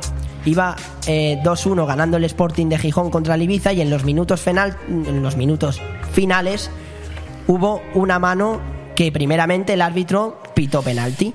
Después fue a revisarla al bar y decidió anular este penalti que había pitado primeramente. Yo vi ayer la, la jugada repetida y para mí es penalti. En este caso el VAR sí que ha entrado, pero ha entrado de mala manera. Desde mi punto de vista, le toca en la mano eh, al jugador y desvía la trayectoria del balón, aunque sea un desvío leve de esa trayectoria de balón.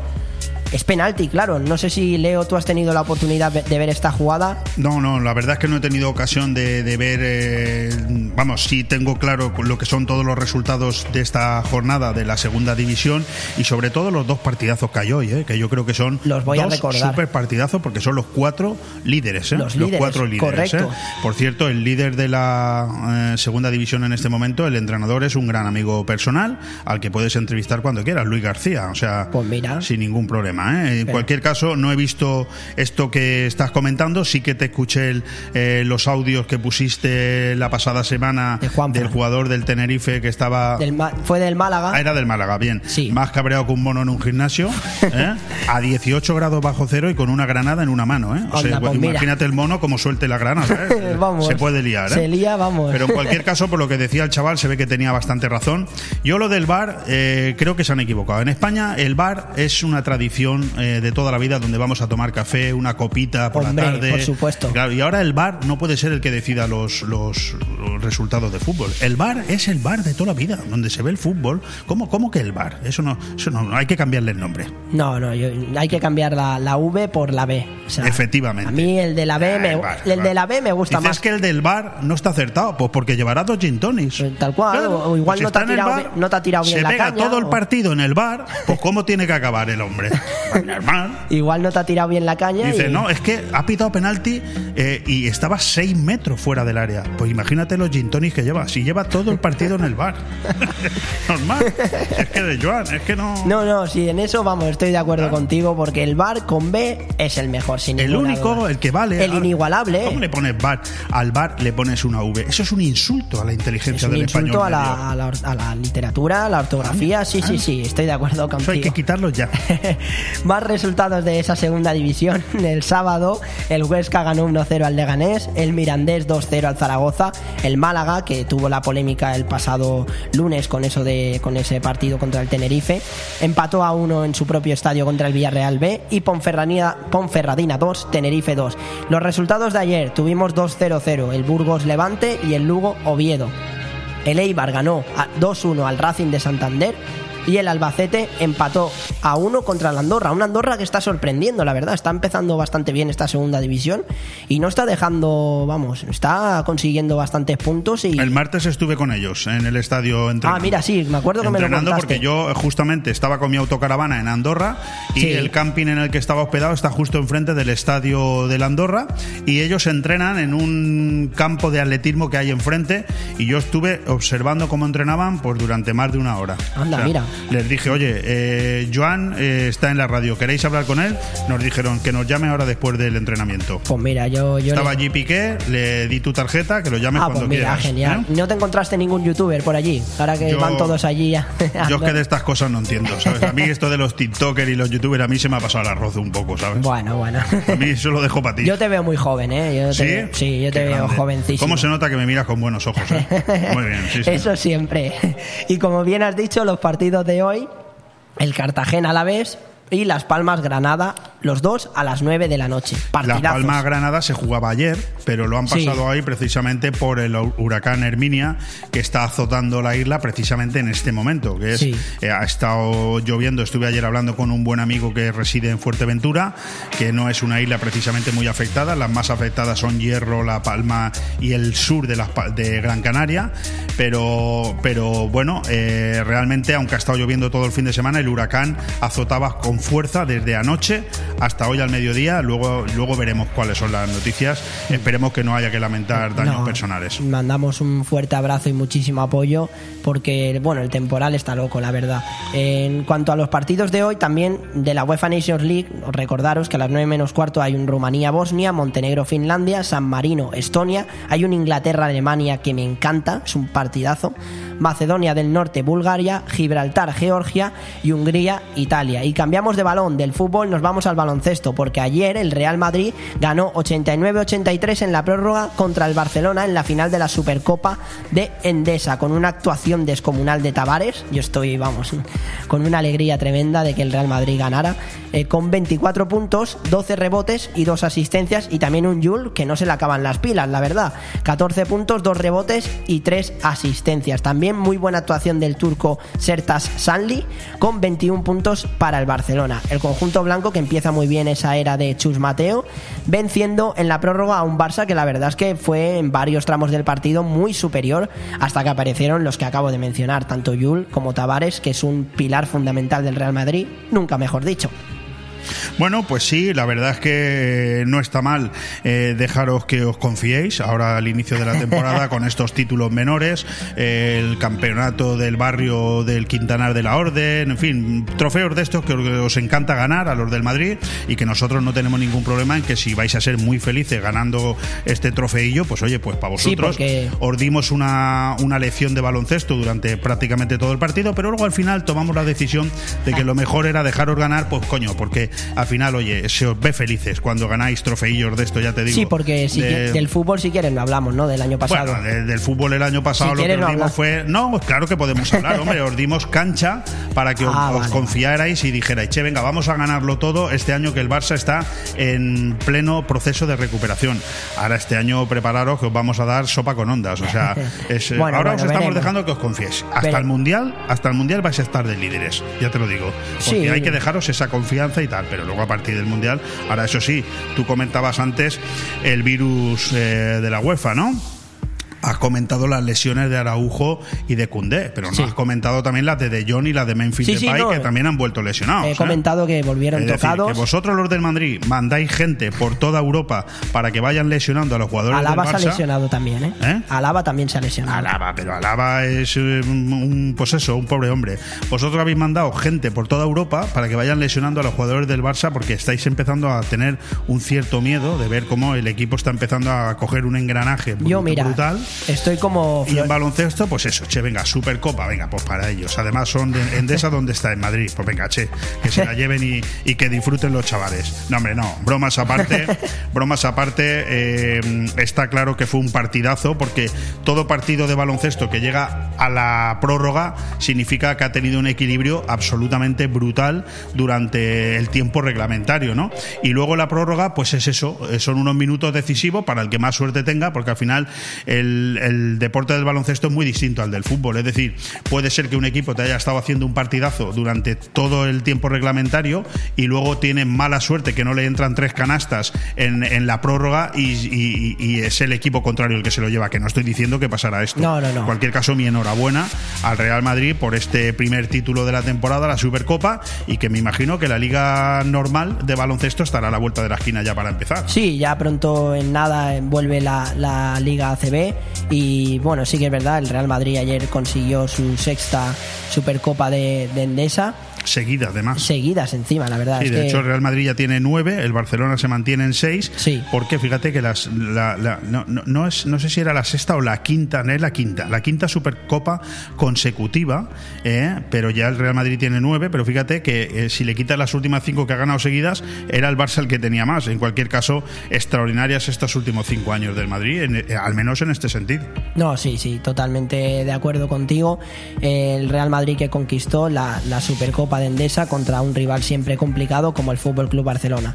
Nos pasamos del baloncesto al tenis y quiero que escuchéis lo que dijo Rafa Nadal sobre Roger Federer, un tenista que el pasado viernes yo dediqué su MVP de la jornada porque en teoría iba a hacer el editorial sobre él, pero pasó todo el lío de la selección española femenina. Y esto fue lo que Rafa Nadal eh, dijo sobre el tenista suizo, una leyenda sobre todo en, en Wimbledon. Esto fue lo que dijo el Rafa Nadal sobre el tenista suizo.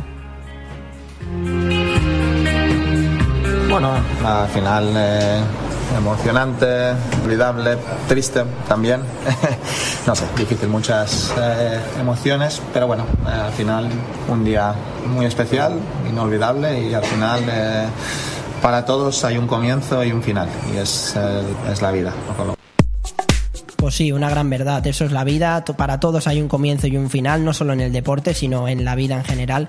Y creo que Roger Federer, pues es un tenista que nos ha dejado grandísimos momentos, sobre todo en Wimbledon, que ha, que ha destacado mucho y es un ejemplo a seguir para, para muchos deportistas, ¿no? En esta competición de la Labour Cup ganó el mundo contra Europa y remontó gracias a una actuación estelar de Tifo, un tenista que, que contra Rafa Nadal en el US Open le eliminó y que eh, dejó muy buenas sensaciones, un tenista que, que tiene muchísimo futuro de cara a las a las próximas competiciones. Y del tenis nos vamos a pasar a la sección del motor que tenemos con hoy solamente con Alex Martín que nos va a contar qué tal ha ido ese fin de semana en, en MotoGP, en Moto 2 y en Moto 3 que pasó en, en Japón. Muy buenas, Joan. Pues una semana más te traigo toda la actualidad del mundo del motor, tanto de MotoGP como Fórmula 1, aunque Fórmula 1 hay que decir que hasta el mes de octubre no podemos saber nada porque están de parón, están en unas pequeñas vacaciones y veremos a ver cómo se desarrolla lo que queda de temporada. Pero sí que te puedo hablar del Mundial de Motociclismo, más en concretamente, sobre todo también de MotoGP, que está más vivo que nunca.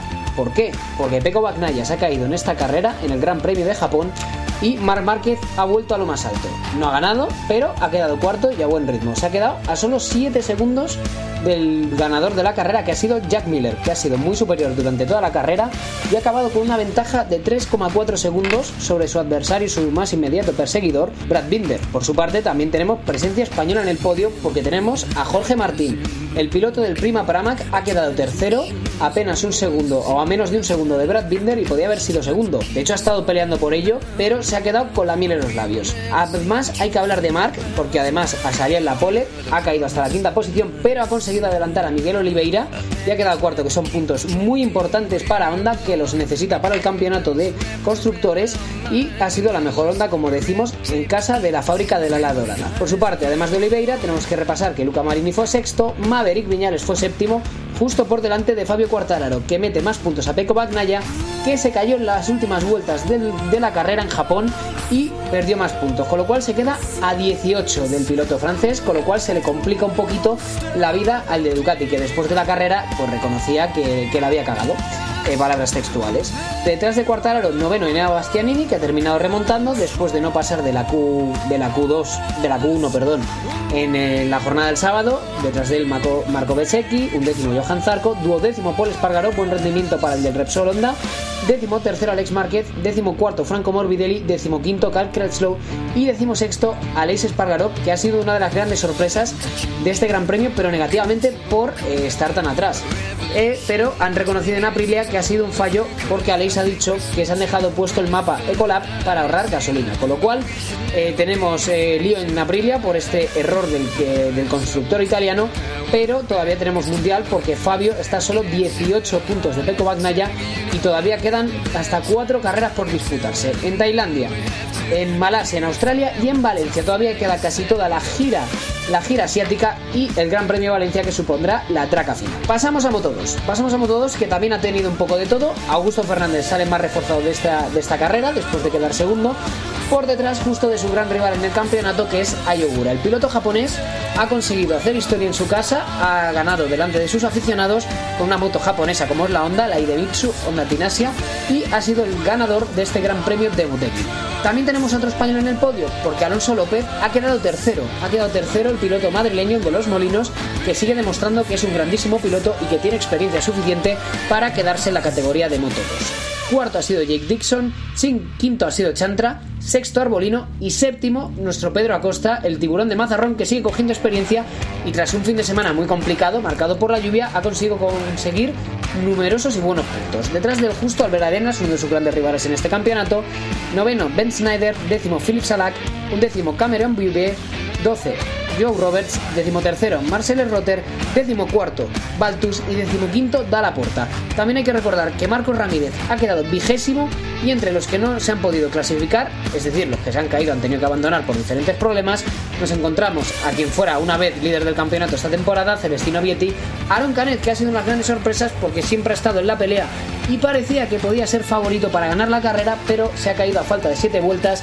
y se ha complicado las opciones por el campeonato. Su compañero de equipo, Jorge Navarro, también se ha caído, al igual que Jeremy Alcoba, y Fermín Adelguer, una de las grandes esperanzas de España para este mundial o para el futuro, ha quedado también fuera de carrera. También tenemos que recordar que hay que mirar la categoría pequeña, la categoría de Moto 3. La categoría de Moto 3 más apretada que nunca porque Izan Guevara ha vuelto a ganar. Ha vuelto a ganar el piloto del Gas Gas Aspar Team y ha demostrado que quiere el campeonato. Segundo ha sido Denis Foggia. Eh, ha sido Denis Foggia, el piloto italiano Leopard, que vuelve por sus fueros. Decir, eh, tercero Sasaki. Cuarto Sergio García, vuelve a sumar unos buenos puntos.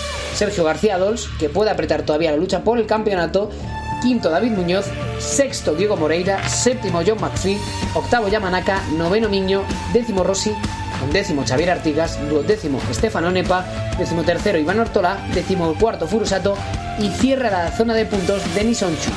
También hay que recordar que Pitito Fernández, Adrián Fernández, ha quedado decimoctavo, decimonovena ha quedado Ana Carrasco y entre los que no han terminado porque se han caído tenemos a Daniel Holgado, último podio en Aragón, Carlos Tatay, Tatsuchi eh, Suzuki, el piloto de Leopard no ha podido acabar en su carrera local y Jaume Masia que tampoco ha podido acabar y recordemos que Jaume Masia se cambia de equipo la próxima temporada porque se va al equipo Leopard donde ya estuvo hace un tiempo.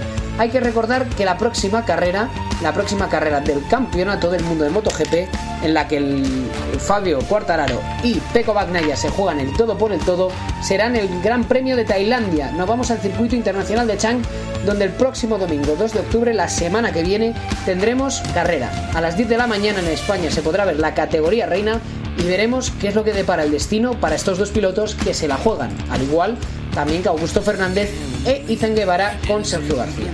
Todo esto y mucho más lo comentaremos la semana que viene aquí, como siempre, en Aire Fresco Deportivo, con Joan Cintas y con mi compañera Ana López.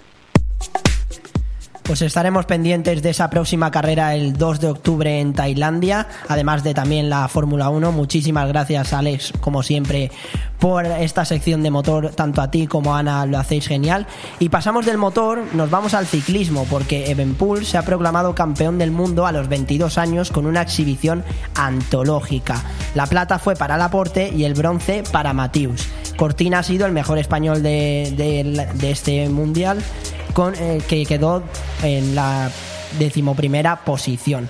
Remco en estado puro, la verdad, con sus virtudes y sus defectos, justo en el, en el momento en el que ingresaba en uno de los clubes más selectos del ciclismo, ese en el que solo Binda, Merckx e Hinault habían ganado un auténtico monumento, una gran vuelta y un mundial en el mismo año, una fuerza indomable. Y también hay que hablar de Van Bleuten, cómo no no sigue la historia, sino que la hace. Me parece digno de admirar que con el codo prácticamente destrozado y tras no ser una de las más fuertes de esa carrera e incluso trabajando, se proclamó campeona del mundo. Un ataque final que vale un maillot arcoiris y que cierra el mejor año de la historia del ciclismo femenino con el triplete Giro, Tour y Vuelta y el Mundial de Australia. Leo, ¿algo más que añadir sobre todo esto? Eh, bueno, la verdad es que es, es espectacular lo, lo que ha sucedido este pasado fin de semana en el Mundial de Australia, como tú acabas de comentar, de ciclismo. Una prueba eh, que, por cierto, se celebró en Benidorm en el año 1992, o sea, se cumplían ahora 30 años de aquel gran eh, torneo que se, ce- bueno, de aquella gran prueba ciclista en la que corrió Miguel Indurain y que ganó Gianni Buño aquí en, en Benidorm. eh. Quiero recordar esa efeméride porque creo que toca en una emisora como esta. Claro que sí. Y 30 años después, pues hay, hay que ver cómo pues, dos personas que, que- que en ese momento no habían ni nacido, ¿no? Hoy son campeones, campeones del mundo. Yo empezando por orden, ¿no? Creo que toca resaltar, como tú bien has dicho, a esta mujer, a Annemiek van Bleuten, que es una auténtica animal del ciclismo. Tal cual. Porque lo que ha conseguido, hay que decirle a los oyentes que quizás bueno pues eh, los aficionados del ciclismo pues quizás les suene los no aficionados estoy seguro de que no que esta mujer eh, corredora del Movistar como tú bien has dicho ha ganado la prueba del mundial con el codo roto roto pero es que además ella no salía en esta prueba a ganar ni mucho menos sino que ella era eh, bueno eh, ella hacía de, de- de compañera de- de una o sea de gregaria en este caso de la líder de su selección no bueno pues no solamente es que ha ganado el mundial de manera inesperada sino que es la primera y única no mujer mujer hombre la única persona del mundo que en un mismo año ha ganado la Vuelta a España el Giro de Italia el Tour de Francia y el Mundial de Ciclismo Es una barbaridad. eso no ha sucedido jamás, ni en mujeres, ni en hombres, ni en nada. Y lo ha conseguido esta mujer, que hay que alegrarse. No es española, pero hay que alegrarse de que corre en un equipo español como el Movistar. Y por otro lado, yo la verdad es que me lleva una gran sorpresa con que eh, Renko Evenepoel, ¿no? El Pitbull que le llaman. Bueno, pues realmente haya ganado este mundial, porque yo la verdad no me lo esperaba. No me lo esperaba Yo tampoco, porque ¿eh? tampoco nadie se esperaba que este chico iba a ganar la Vuelta Ciclista a España. Sabíamos que era un buen ciclista, pero hay que recordar que hace un año y medio estaba en silla de ruedas. Estuvo, se pegó una leche con la, con la bici, que estuvo no, no solamente a punto de abandonar el deporte profesional, que casi le cuesta la vida.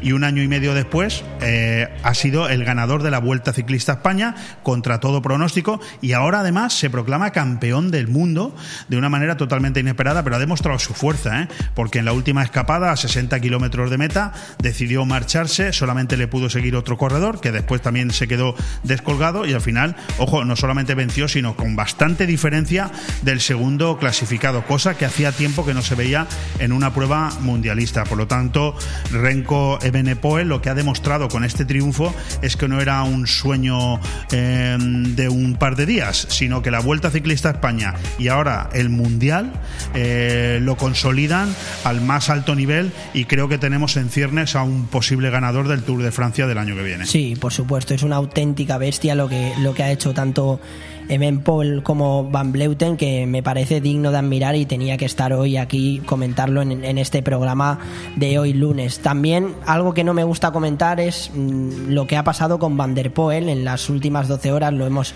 anunciado al principio del programa y es que dos chavales le tocaron la puerta haciendo la broma de irse y el ciclista salió y, y le pegó a los dos chavales. La policía pues le detuvo y volvió al hotel, como tú bien has comentado, Leo, a las 4 de la mañana.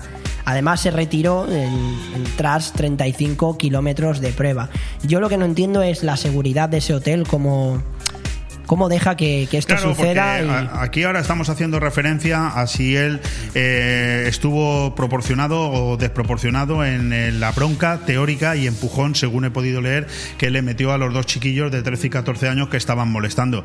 Pero bueno, yo no me explico cómo es posible que todo un equipo como, en este caso el holandés, con un tipo como Van der Poel, que además era uno de los grandes favoritos a llevarse el mundial, cómo es posible que estén durmiendo en un hotel y que por la noche, el día antes de la gran prueba, haya eh, críos molestando el descanso de unos corredores profesionales. de acuerdo. No lo entiendo. Entonces, claro, si este hombre perdió los nervios porque veía que no podía dormir, yo he corrido eh, muchas medias maratones y hubo concretamente una que me acordaré toda mi vida, que fue la media maratón de Sagunto, que no la corrí a pesar de estar apuntado y estar en forma, me había entrenado muy bien, de esto hace muchos años, porque la noche anterior no pude dormir. ¿Por qué? Pues no lo sé, pero no pude dormir. Estuve toda la noche desvelado, no pude dormir y claro, evidentemente, cuando llegó la hora de levantarme a las 7 de la mañana para ir a correr una prueba de 21 kilómetros, no fui, no, fui porque no había obviamente, claro. descansado. Pues claro, yo me pongo en la piel de un tipo que se tiene que montar en la bici para recorrer 200 kilómetros y no ha podido descansar, pues normal que perdiera los nervios, porque se están jugando nada menos que el mundial, a saber la cantidad de meses que lleva ese hombre entrenando para esa prueba y que unos críos le destrocen un sueño, ¿no? Es decir, que el hombre estuvo proporcionado o no, no lo sé, pero que habría que investigar bien cómo se permitió eso también. Por supuesto, por supuesto, porque estos actos no se pueden cometer y creo que se debe, se debe tener en cuenta e incluso investigar. Has hablado de correr y nos pasamos del ciclismo al atletismo, con Kipchoge, el, kenia- el keniata que ha batido el récord por 30 segundos. Cada carrera, la verdad es que cada carrera de este genio es un auténtico regalo para todos. No ha podido bajar de las dos horas, pero dos horas, un minuto y diez segundos es una auténtica brutalidad, Bueno, sinceramente. eh, eso es una auténtica brutalidad para cualquier aficionado al mundo del deporte, para cualquier aficionado que entienda o no de atletismo. Pero para alguien que ha estado 12 años corriendo como yo, que he corrido maratones por toda Europa, que he corrido eh, medias maratones prácticamente por toda España, es admirable. Eh, y me ha venido a la mente la última vez que yo corrí la maratón de Zaragoza, que fue precisamente el mismo día que Gebre Selassie en el año 2008 batió el récord del mundo de maratón. Gebre Selassie en Berlín, yo corría en Zaragoza, nada que ver. Pero fue el mismo día y además me acordaré siempre porque fue el día que murió Paul Newman, el 28 de Anda, mira. septiembre del 2008. O sea, fíjate Sí. si lo tengo grabado en la memoria. Ahí batió el récord del mundo Gebre Selassie y hizo aproximadamente dos, dos horas cuatro minutos, creo recordar, de esto hace 14 años y siempre se me quedó esa fecha, ¿no? A partir de ahí, cualquier eh, momento, yo pensé que eso no se batiría jamás en la vida, porque el que ha corrido un poquito sabe lo que es.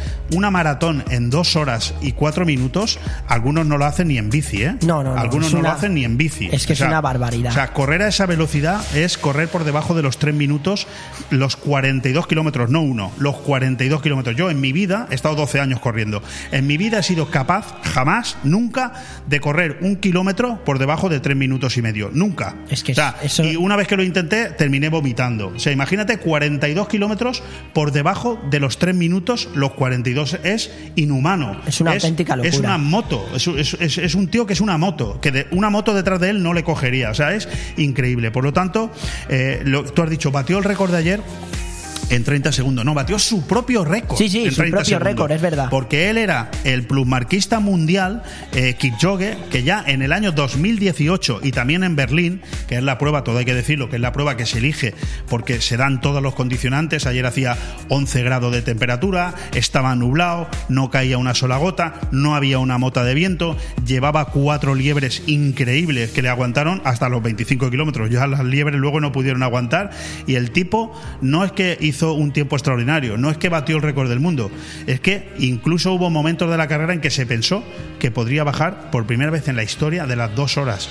dos horas, una maratón, eso es increíble. Es- yo, yo pienso es que una eso- barbaridad. No, es que eso para mí es inhumano. O sea, no, eso- no, es eso inhumano, es digno de admirar y me parece. Es como una- si yo me voy corriendo desde aquí, para que la gente se haga una idea, de aquí, de Benidorm a Alicante y tardo menos de una hora en llegar, corriendo.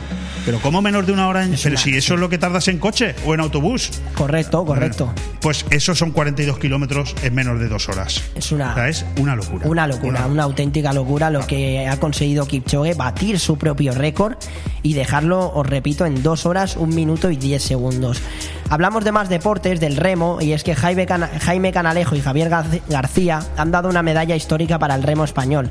Los sevillanos han sido plata en el 2 sin timonel de Mundial que se celebra en Racice, en República Checa. Fue un duelo que se mantuvo en lo más alto hasta los 500 metros finales, cuando Kozmiuk y Bejan dieron el ataque definitivo para entrar en meta con un tiempo de 6.28.06.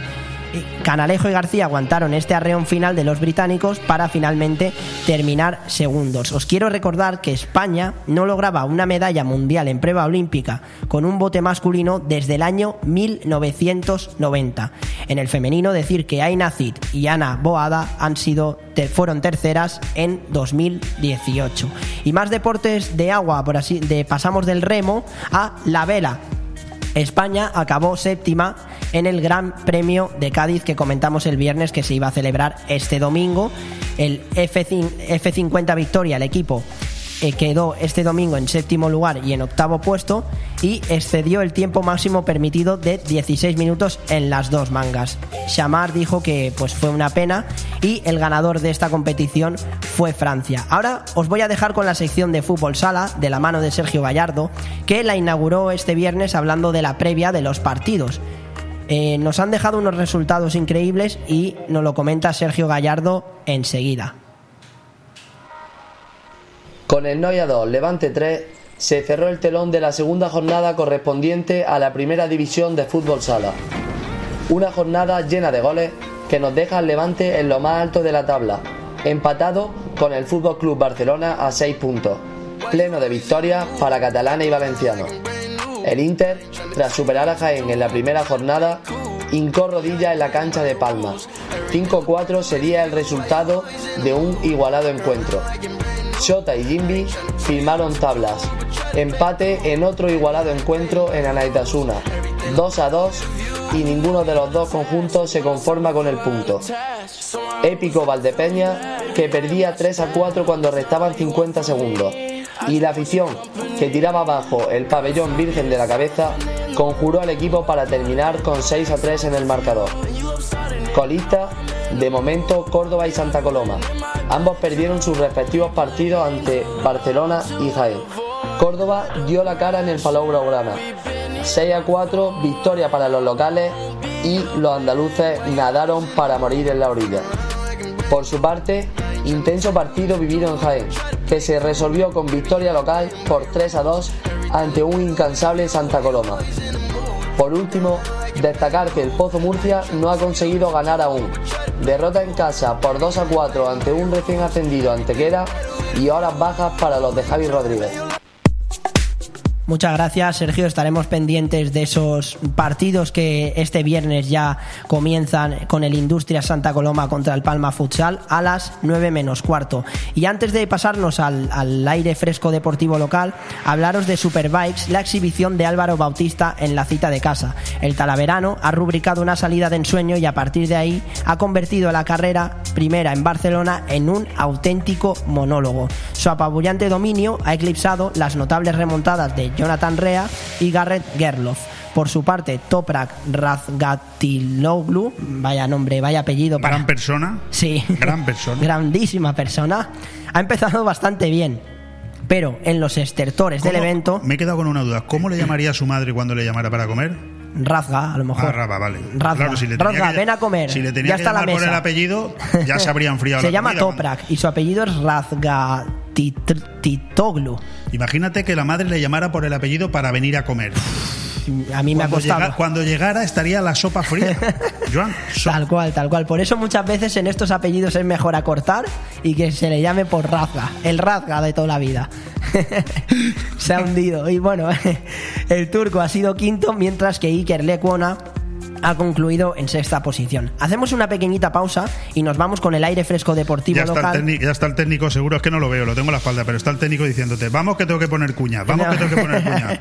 me está avisando, me- con la cara le estoy viendo que me dice, vamos, Si es que vámonos no ya. te lo he dicho, Joan, no tienes que hacer los programas tan completos ni tan buenos, porque están llamando las empresas que se quieren anunciar y cuanto más anuncios hay, menos tiempo tienes para hacer radio. Pero tú Elige. sabes que tanto a ti como a mí pues nos gusta el palique y nos, nos tiraríamos aquí y ¿Cómo era el apellido de este, me has dicho? te lo recuerdo otra vez. Razgatitoglu. Gran persona. Grandísima persona. Enseguida volvemos. Bon Radio. Nos gusta que te guste. Con el frío no se juega. Y como decían en aquella serie, Y en invierno debemos protegernos. y por eso en Benicolchón nos anticipamos. Por la compra de tu colchón de la gama de ensacados, te regalamos un nórdico bicolor reversible de primera marca y una almohada visco para hacer tu sueño realidad. No lo dudes y ven a Benicolchón. Financiación a tu medida, transporte y montaje gratuito con entrega inmediata. Benicolchón en Villajoyosa, Benidorm y en carretera Benidorm Altea junto al cruce del Albir. Infórmate en benicolchón.com. Sí, esa es la esencia. ¿Te gusta llegar a tiempo a tu destino? ¿Volver a casa tan cómodo y seguro como si fueras tú mismo el que conduces? Radio Taxi Benidorm. El mejor servicio a tu entera disposición. Descárgate nuestra aplicación Pide Taxi para el móvil y solicita un taxi de la manera más fácil. Visita nuestra web radiotaxibenidorm.com. Radio Taxi Benidorm 96 586 26 26. Benidorm recupera la normalidad y con ella vuelve Boni Café Pub para que revivas tus mejores momentos. La esencia de Boni Café Pub sigue intacta, solo faltas tú. Vuelve a disfrutar de un ambiente tranquilo entre amigos, riendo y bailando con la mejor música, saboreando una copa. Boni Café Pub ha vuelto y te espera todos los días con la diversión más que asegurada. Boni Café Pub en calle Lepanto 1, Benidorm. Allá donde mires, arriba o abajo, Grupo Pecal lo tiene ni pintado. Y nunca mejor dicho, ahora las paredes y suelo de tu garaje relucirán como nunca.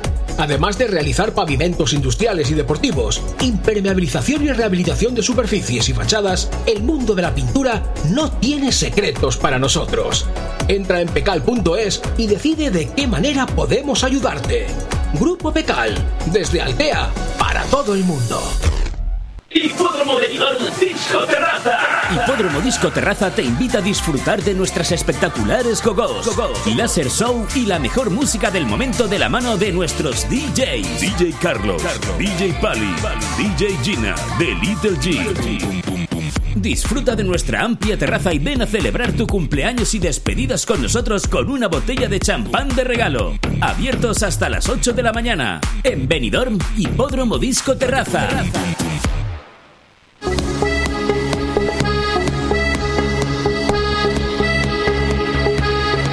Aire Fresco Deportivo. Todos los lunes y viernes, la actualidad deportiva de 12 a 14 horas, de la mano de Joan Cintas.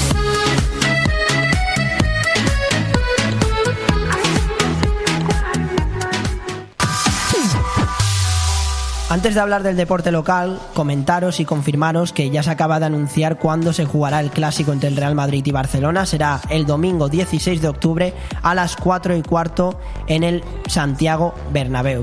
¿Lo vas a retransmitir en directo desde aquí, desde los estudios centrales de Bomb Radio? Pues seguramente sí, porque es un auténtico partidazo. ¿Habrás es- aprendido ya a llevar los, las teclas y los manejos y tal? Yo confío en que sí. No soy. la- a, mí, no me la mires. informática. Mira, mira el que hay detrás, que es el que te tiene que enseñar. A mí la informática, bueno, eh, siempre, siempre, siempre sacaba cinco, pero bueno, me, me sé defender bien. Eh, bueno, eh, hablando del deporte local, el venidor de balonmano perdió contra el balonmano sin fin en Santander. Perdieron Es que 34 con, con ese a nombre es 32. imposible ganarles. Tal cual. Es el balomano sin fin. Sin ningún fin. Sí, es no, que... tiene, no tiene fin. ¿Cómo le vas a ganar si no se termina nunca? Esa- Exacto.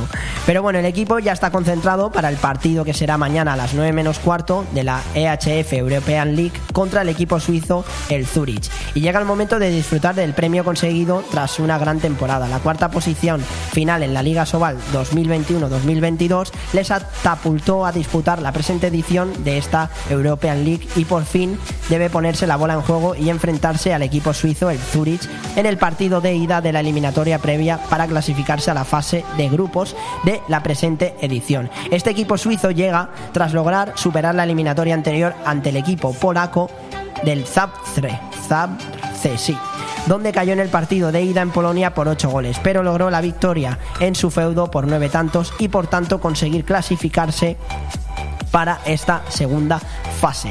En la competición de su país ha tenido un buen inicio y ha logrado tres victorias en los cuatro encuentros disputados. Se trata de un equipo muy combativo que no da ninguna bola por perdida y que será un duro rival. De su plantilla deberá pre presentarse eh, especial atención a jugadores como Adrian Blatter o Lev Arbus que lograron 10 goles en la eliminatoria anterior y también al conocido cañonero islandés Olafur Gudmundsson. Hoy con los apellidos estamos que nos lucimos, la verdad.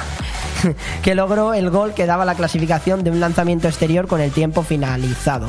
Por parte de los benidormenses se espera poder recuperar al central portugués Rubén Santos, casi recuperado de su rotura fibrilar, que le deseamos una pronta recuperación, con Colo y con Colo e Iker ya en casi pleno rendimiento y tan solo la duda de la última hora de Bernatonis con problemas musculares en la previa del partido ante este sinfín, que es un sinfín.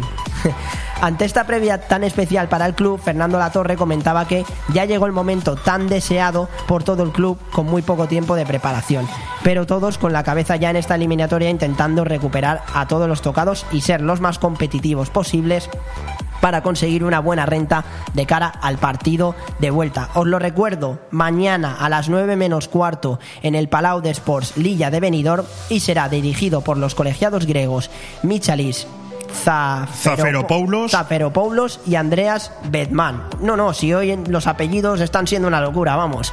Tú preocúpate de cómo, le, cómo sufrirían sus madres para llamarles a la hora de comer y verás cómo te tranquilizas. Total, totalmente, madre mía, una auténtica locura. Bueno, yo, eh, escúchame, creo que es muy importante esta noticia que estamos dando y creo que hay que remarcarla porque además de que es la primera gran noticia que damos del eh, deporte local, eh, es muy importante lo que va a suceder mañana y quiero transmitir un mensaje a toda la afición local del deporte, tanto si nos gusta como si no nos gusta el balonmano, hay que estar junto al balonmano venidor. Por. Porque mañana por primera vez se cumple un sueño y es que hay que estar un poco en la historia de lo que pasó hace dos años cuando eh, estábamos clasificados, después de haber hecho aquella, aquella gesta de jugar la final de la Copa del Rey en Madrid y eh, solamente ser vencido por el invencible, como es el Fútbol Club Barcelona en balonmano, que no ha perdido desde hace muchísimos años, pero el balonmano venidor quedó segundo de esa Copa del Rey. Recuerdo marzo del año 2020, justamente una semana antes de que se decretara por culpa de la pandemia, pues el cierre absolutamente de todo. El balonmano venidor se clasificó entonces por primera vez en su historia para jugar en Europa, pero luego una decisión absolutamente incomprensible y además que la tenemos en este momento recurrida en los juzgados y que nos gastamos cerca de 30.000 euros para recurrir a esta decisión, cuando quiero recordar que el balonmano venidor no es un club adinerado, eh, 30.000 euros es una fortuna, para eh, reclamar a las instituciones europeas que nos restituyeran en el, en el honor de habernos eh, desclasificado por no habernos presentado a jugar un partido cuando las autoridades sanitarias de la comunidad valenciana fueron las que impidieron que el balonmano venidor pudiera viajar. O sea, no es que no quisiéramos viajar, es que nos lo impidió la sanidad en la comunidad valenciana. Y en cambio en Europa esto no lo tuvieron en cuenta y nos eliminaron de la competición por no habernos clasificado. O sea, una historia absolutamente rocambolesca, ridícula, que jamás pasaría en otros deportes, por ejemplo, como el fútbol, porque sería, esto, insisto, es de chiste, pero en cualquier caso nos quedamos sin jugar en Europa cuando era la primera vez que nos clasificábamos. Esta es la segunda vez que nos clasificamos y mañana, como dice la torre, por fin, y seguro que el presidente ha también, por fin vamos a jugar en Europa. Por lo tanto, el partido de mañana en casa del venidor es importantísimo. Muy, muy importante y desde aquí le deseamos muchísima suerte al balonmano de venidor, como también a Eduardo Calle, que estuvo el pasado miércoles escuché, y le bien. entrevisté. Y le deseamos muchísima suerte al equipo que seguro que logra conseguir, logra vencer a, a un equipo como el Zurich, que empezó bien en su competición, pero seguro que consiguen esa deseada victoria. Nos pasamos a otro deporte, al voleibol, y es que han sido campeonas el equipo Aptur CV Benidorm en la Copa Comunidad Valenciana. Las chicas de Nacho Madaleno vencieron por 3-0 a la Universidad de Alicante. En cambio, el alemán conqueridor Valencia, en la categoría masculina, ganó 3-0 al Servi Group Benidorm en la final de la comunidad de la Copa Comunidad Valenciana en el pabellón Camilo Cano de la Nucía. Y hablando de la Nucía, perdió este fin de semana contra el Numancia en el estadio de los nuevos pajaritos. Hay que recordar que Mariano Sanz, quien estuvo el viernes aquí, salió en la segunda parte. Y la afición de Soria por fin pudo ver al Numancia ganar en, en un partido durante esta temporada. Un Numancia que se asentó con ese 1-0, que le dio mucha moral y que, eh, aunque la Nucía arrancó y tuvo mejores sensaciones en la segunda parte, eh, con una ocasión de Moisés donde pudo empatar el partido, la Nucía se vino después muy abajo de, ver que no conseguían ese deseado empate.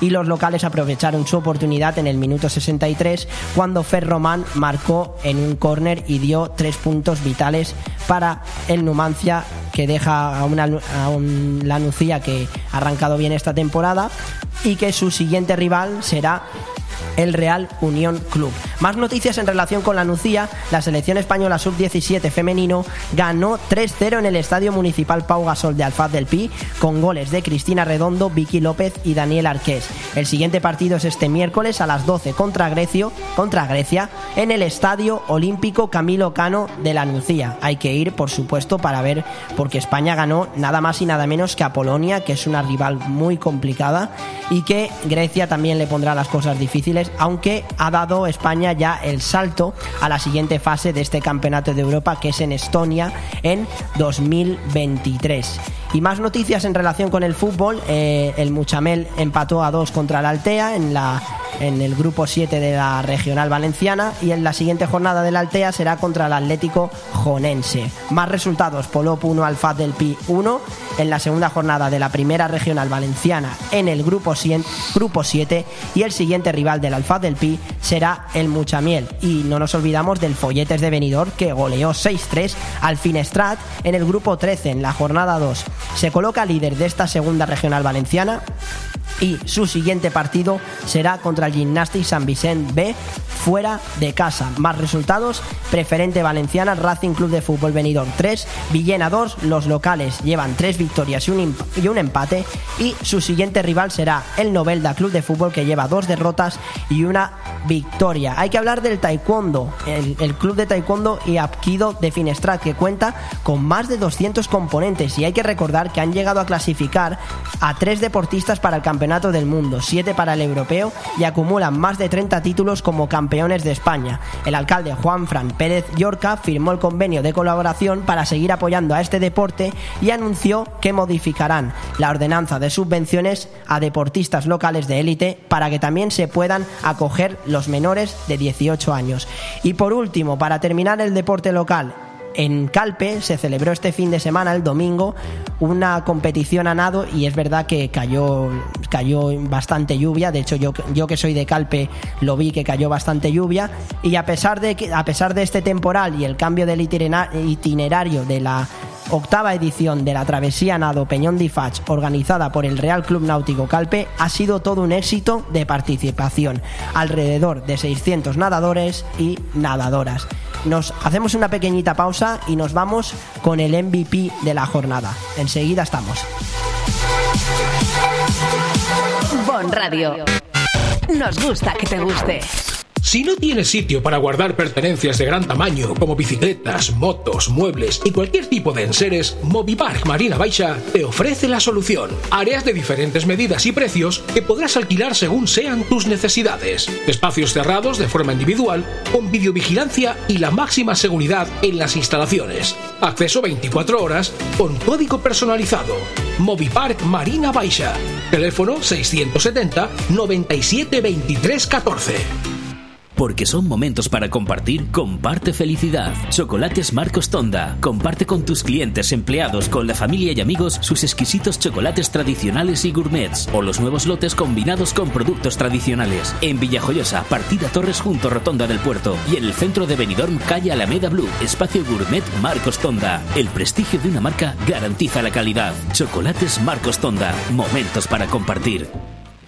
El movimiento se demuestra bailando. En Estudio de Danza Pati Mora disfrutarás del baile con nuestros cursos de hip hop, street dance, baile español, flamenco, sevillanas o ballet clásico. Y no te pierdas las novedades en cursos de contemporáneo, zumba, Broadway y pilates. Por edad a partir de 3 años y durante todas las tardes. Reserva ya tu plaza llamando al 658 38 35 61. Estudio de Danza Pati Mora, calle Santa Cristina 2, Benidorm. En Restaurante Luxmar inauguramos nueva temporada. Hola, ¿cómo estamos? Pues de maravilla, porque este otoño-invierno Restaurante Luxmar tiene lista la temporada de cuchara. Prepárate para degustar los más sabrosos arroces melosos y durante el fin de semana el excelente cocido madrileño. Y sin olvidar nuestra carta de carnes y pescados. Restaurante Luxmar, Avenida de Zamora Abajo, en el Rincón de Loix. Información y reservas en luxmarvenidor.com. ¡Qué alegre! Llega el bono consumo Finestrat. Desde el 1 de septiembre compra tus bonos de 10 euros y de 20 euros y paga la mitad. Los podrás consumir hasta el 12 de octubre en establecimientos comerciales de hostelería y restauración de Finestrat adheridos a la campaña. Es una iniciativa del Ayuntamiento de Finestrat con apoyo de la Diputación de Alicante para incentivar el consumo y apoyar a la pequeña y mediana empresa local. Colabora FACPIME. Recuerda, si estás empadronado en Finestrat, del 1 de septiembre al 12 de octubre, súmate a la campaña Bono Consumo Finestrat. Más información y adquisición de bonos en finestratbonoconsumo.es.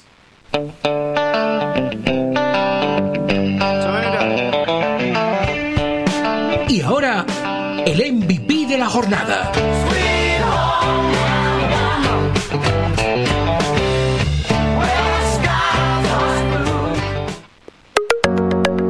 Qué temazos os ponemos en esta radio. ¿eh? Es que sin ninguna duda así se disfruta del deporte más que nunca.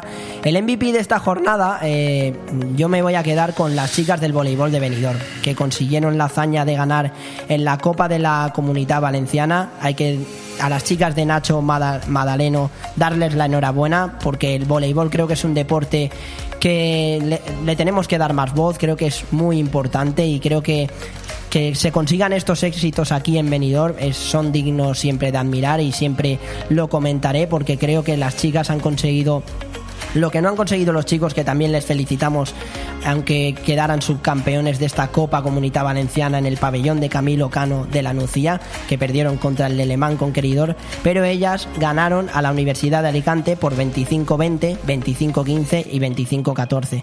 Desde aquí mi más sincera enhorabuena porque se lo merecen y creo que han conseguido una hazaña eh, realmente digna de admirar de que, de que el voleibol creo que es un deporte, como digo, que se le debe dar más importancia, que creo que debemos hablar más de ello y aquí en, en BOM Radio 4G siempre lo vamos a hacer, vamos a tocar siempre todos los deportes, tanto nacionales como locales. Yo, sin ninguna duda, para mí el MVP de esta jornada se lo quedan las chicas del voleibol venidor. Enhorabuena. Y bueno, antes de, la anécdota del día, hacemos una pequeñita pausa. Enseguida volvemos con esa anécdota del día que a mí siempre me gusta investigar historias curiosas o emotivas que llenen el alma de- del oyente, que, que sea algo que nadie conoce. Y, y quiero siempre mostrar ese, esa anécdota del día que recordemos que el pasado viernes también la hizo Julen. Desde aquí agradezco su colaboración y su participación. Pero la anécdota del día hoy os va a gustar. Así que no te vayas, ¿eh? No quiero que te vayas, quiero que sigas aquí porque es muy interesante. Por cierto, hoy no lo he recordado mucho, pero te lo vuelvo a recordar porque sé que lo estás esperando. El número de teléfono, sé que me lo estás pidiendo a gritos, a gritos me lo estás pidiendo. Y ya han llegado mensajes, los comentaremos después de esta pequeñita pausa y de la anécdota del día. Pero te recuerdo el número 660. 639-171. Un poquito más despacio para que te dé tiempo a coger el boli, el papel y anotarlo.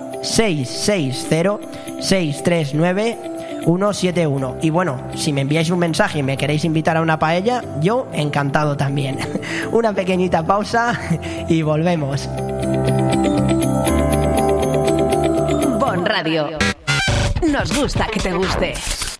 ¡Anda! Eso que suenan son tus tripas, ¿verdad? Pues sí, tú. Tengo más hambre que el perro un ciego. ¿Y si pedimos unos bocatas? Pero qué bocatas ni qué bocatos. Lo mejor para quitar el hambre es ir al mesón el segoviano. Mesón el Segoviano combate eficazmente la hora del almuerzo, la comida y la cena. Rabo de toro, cordero al horno, cochinillo a la segoviana, chuletón de buey, menú diario. Mesón el Segoviano, calle Ibiza 10, teléfono 633 19 70 84. Benidorm. La cámara con esa era sobre la una. Quería picar algo, yo quería comer. Nos pusimos en la barra mano a mano los dos. Ando rezándole a Dios para repetirlo otra vez. Yo con esto ya he comido. Me voy. ¿Cómo dice?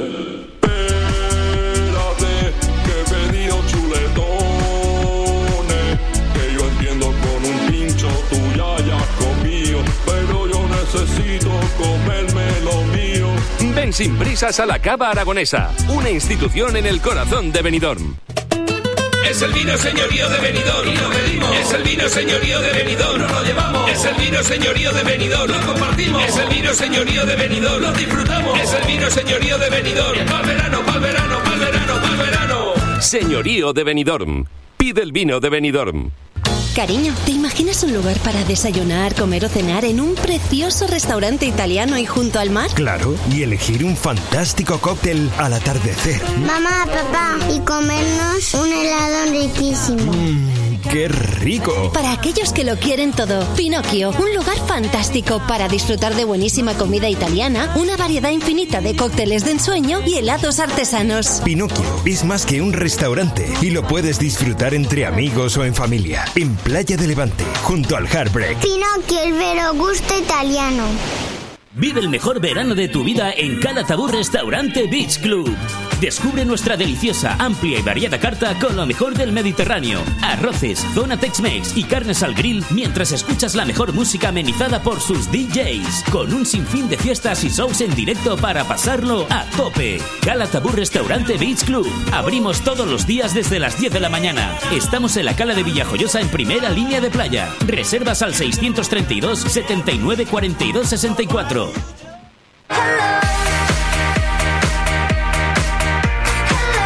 Y hoy tenemos la anécdota del día en el deporte, contada por Joan Cintas Rodríguez.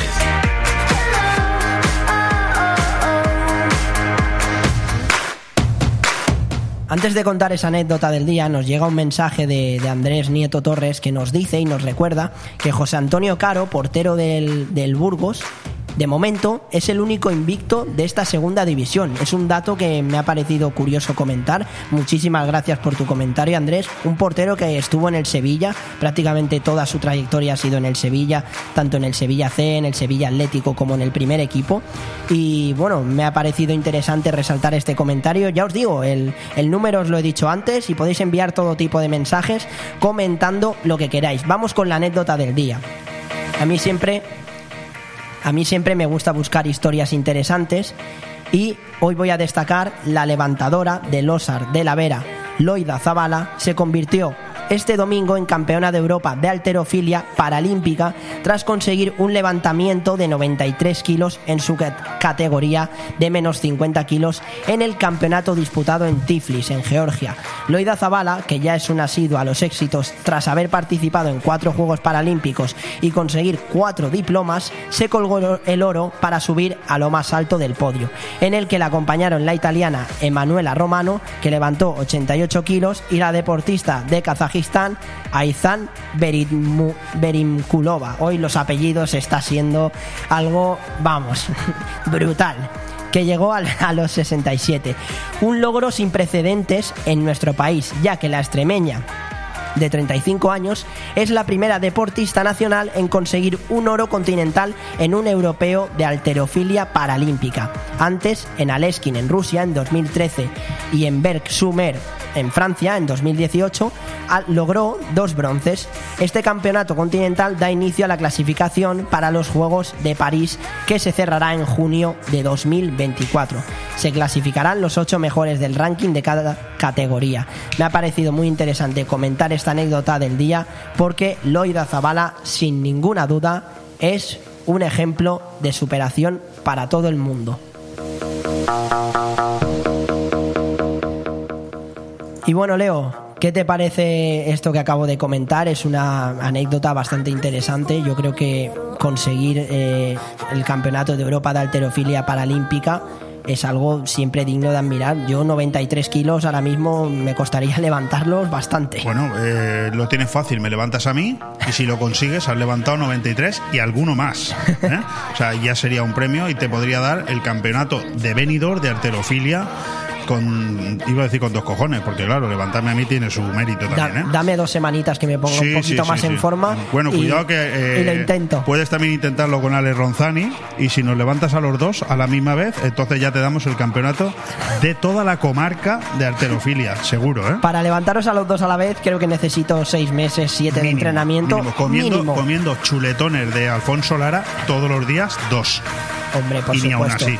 Y bebiendo vinito de Antonio Alcaraz. Porque es que si no, no nos levantan ni de broma. El vinito no puede faltar nunca. Por supuesto. Hombre, en una comida siempre esencial. Bueno, pues yo lo único que te puedo decir, a falta de cuatro minutos para despedir el programa, Sí. es que te felicito por la gran cantidad de temas que has conseguido abordar, porque son muchos.